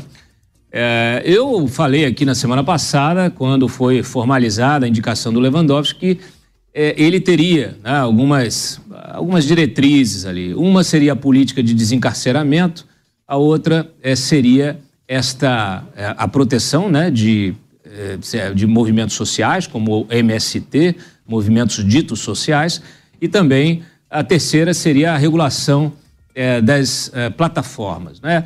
Essa é, história da IA, ela se insere nesta é, neste debate, né, na promoção de políticas públicas que pretendam regular as plataformas. A gente sabe que há um risco enorme de isso descambar para a perseguição e censura de um discurso político e não se adequa ao que eh, o atual eh, governo, o atual, eh, o, o, atual espectro ideológico que, que está no governo reconhece. Né? Então, isso é muito grave, não pode acontecer e não se enquadra na previsão né, do que é o Estado Democrático de Direito, como bem disse o Mota aí citando o chat GPT. Pois é, Ricardo Lewandowski, alvo da oposição na Câmara Federal. Você, Cristiano Beraldo, em um minuto, os deputados querem questionar quais serão as estratégias eh, do Ministério da Justiça para combater o crime organizado. O que você, se fosse deputado, perguntaria? Ah, há muitas perguntas que se fazer, porque a gente vem discutindo aqui o crime organizado é o grande problema é, do Brasil, impôs esse nível de insegurança pública assustador e é fundamental que o ministro da Justiça e Segurança Pública tem uma atuação com foco verdadeiro em acabar com essas organizações criminosas. E aí a gente pode se basear nas decisões de Ricardo Lewandowski enquanto era ministro para saber como é que ele vai se comportar agora que está no papel de executivo. A diferença entre ser ministro do STF e ser ministro da Justiça é justamente essa. Você tem no Ministério da Justiça a obrigação de executar, de ter um plano para promover a justiça e um plano para promover a segurança pública. São essas as explicações que ele precisa dar ao Congresso. Essa convocação é natural, faz parte e acho que vai ser muito importante. Para fechar, 30 segundos, Mota, Ricardo Lewandowski, a possibilidade de ser questionado por parlamentares. Eu vou sugerir uma pergunta para os parlamentares fazerem ao futuro ministro. Senhor ministro, o senhor acha justo que a sentença do criminoso seja mais leve do que a sentença da vítima? Excelente pergunta. Não temos mais tempo, ponto final nessa edição. Agradecendo demais a participação dos nossos comentaristas, o Mota dando aquela hidratada, né, Mota? Grande abraço a vocês, excelente semana. Roberto Mota no Rio de Janeiro, Estados Unidos, Cristiano Beraldo e em Brasília, Cláudio Dantas. É isso, amigos. Boa noite. A gente agradece você pela parceria, pela audiência. Valeu demais. Na sequência, Jornal Jovem Pan e o resumo com as informações mais importantes do dia. Jovem Pan, jornalismo independente. A opinião dos nossos comentaristas não reflete necessariamente a opinião do Grupo Jovem Pan de Comunicação. Realização Jovem Pan News. With the Lucky Land slots, you can get lucky just about anywhere. This is your captain speaking. Uh, we've got clear runway and the weather's fine, but we're just going to circle up here a while and uh, get lucky. No, no, nothing like that. It's just these cash prizes add up quick. So I suggest you sit back, keep your tray table upright, and start getting lucky. Play for free at LuckyLandSlots.com. Are you feeling lucky? No purchase necessary. Void where prohibited by law. 18 plus terms and conditions apply. See website for details.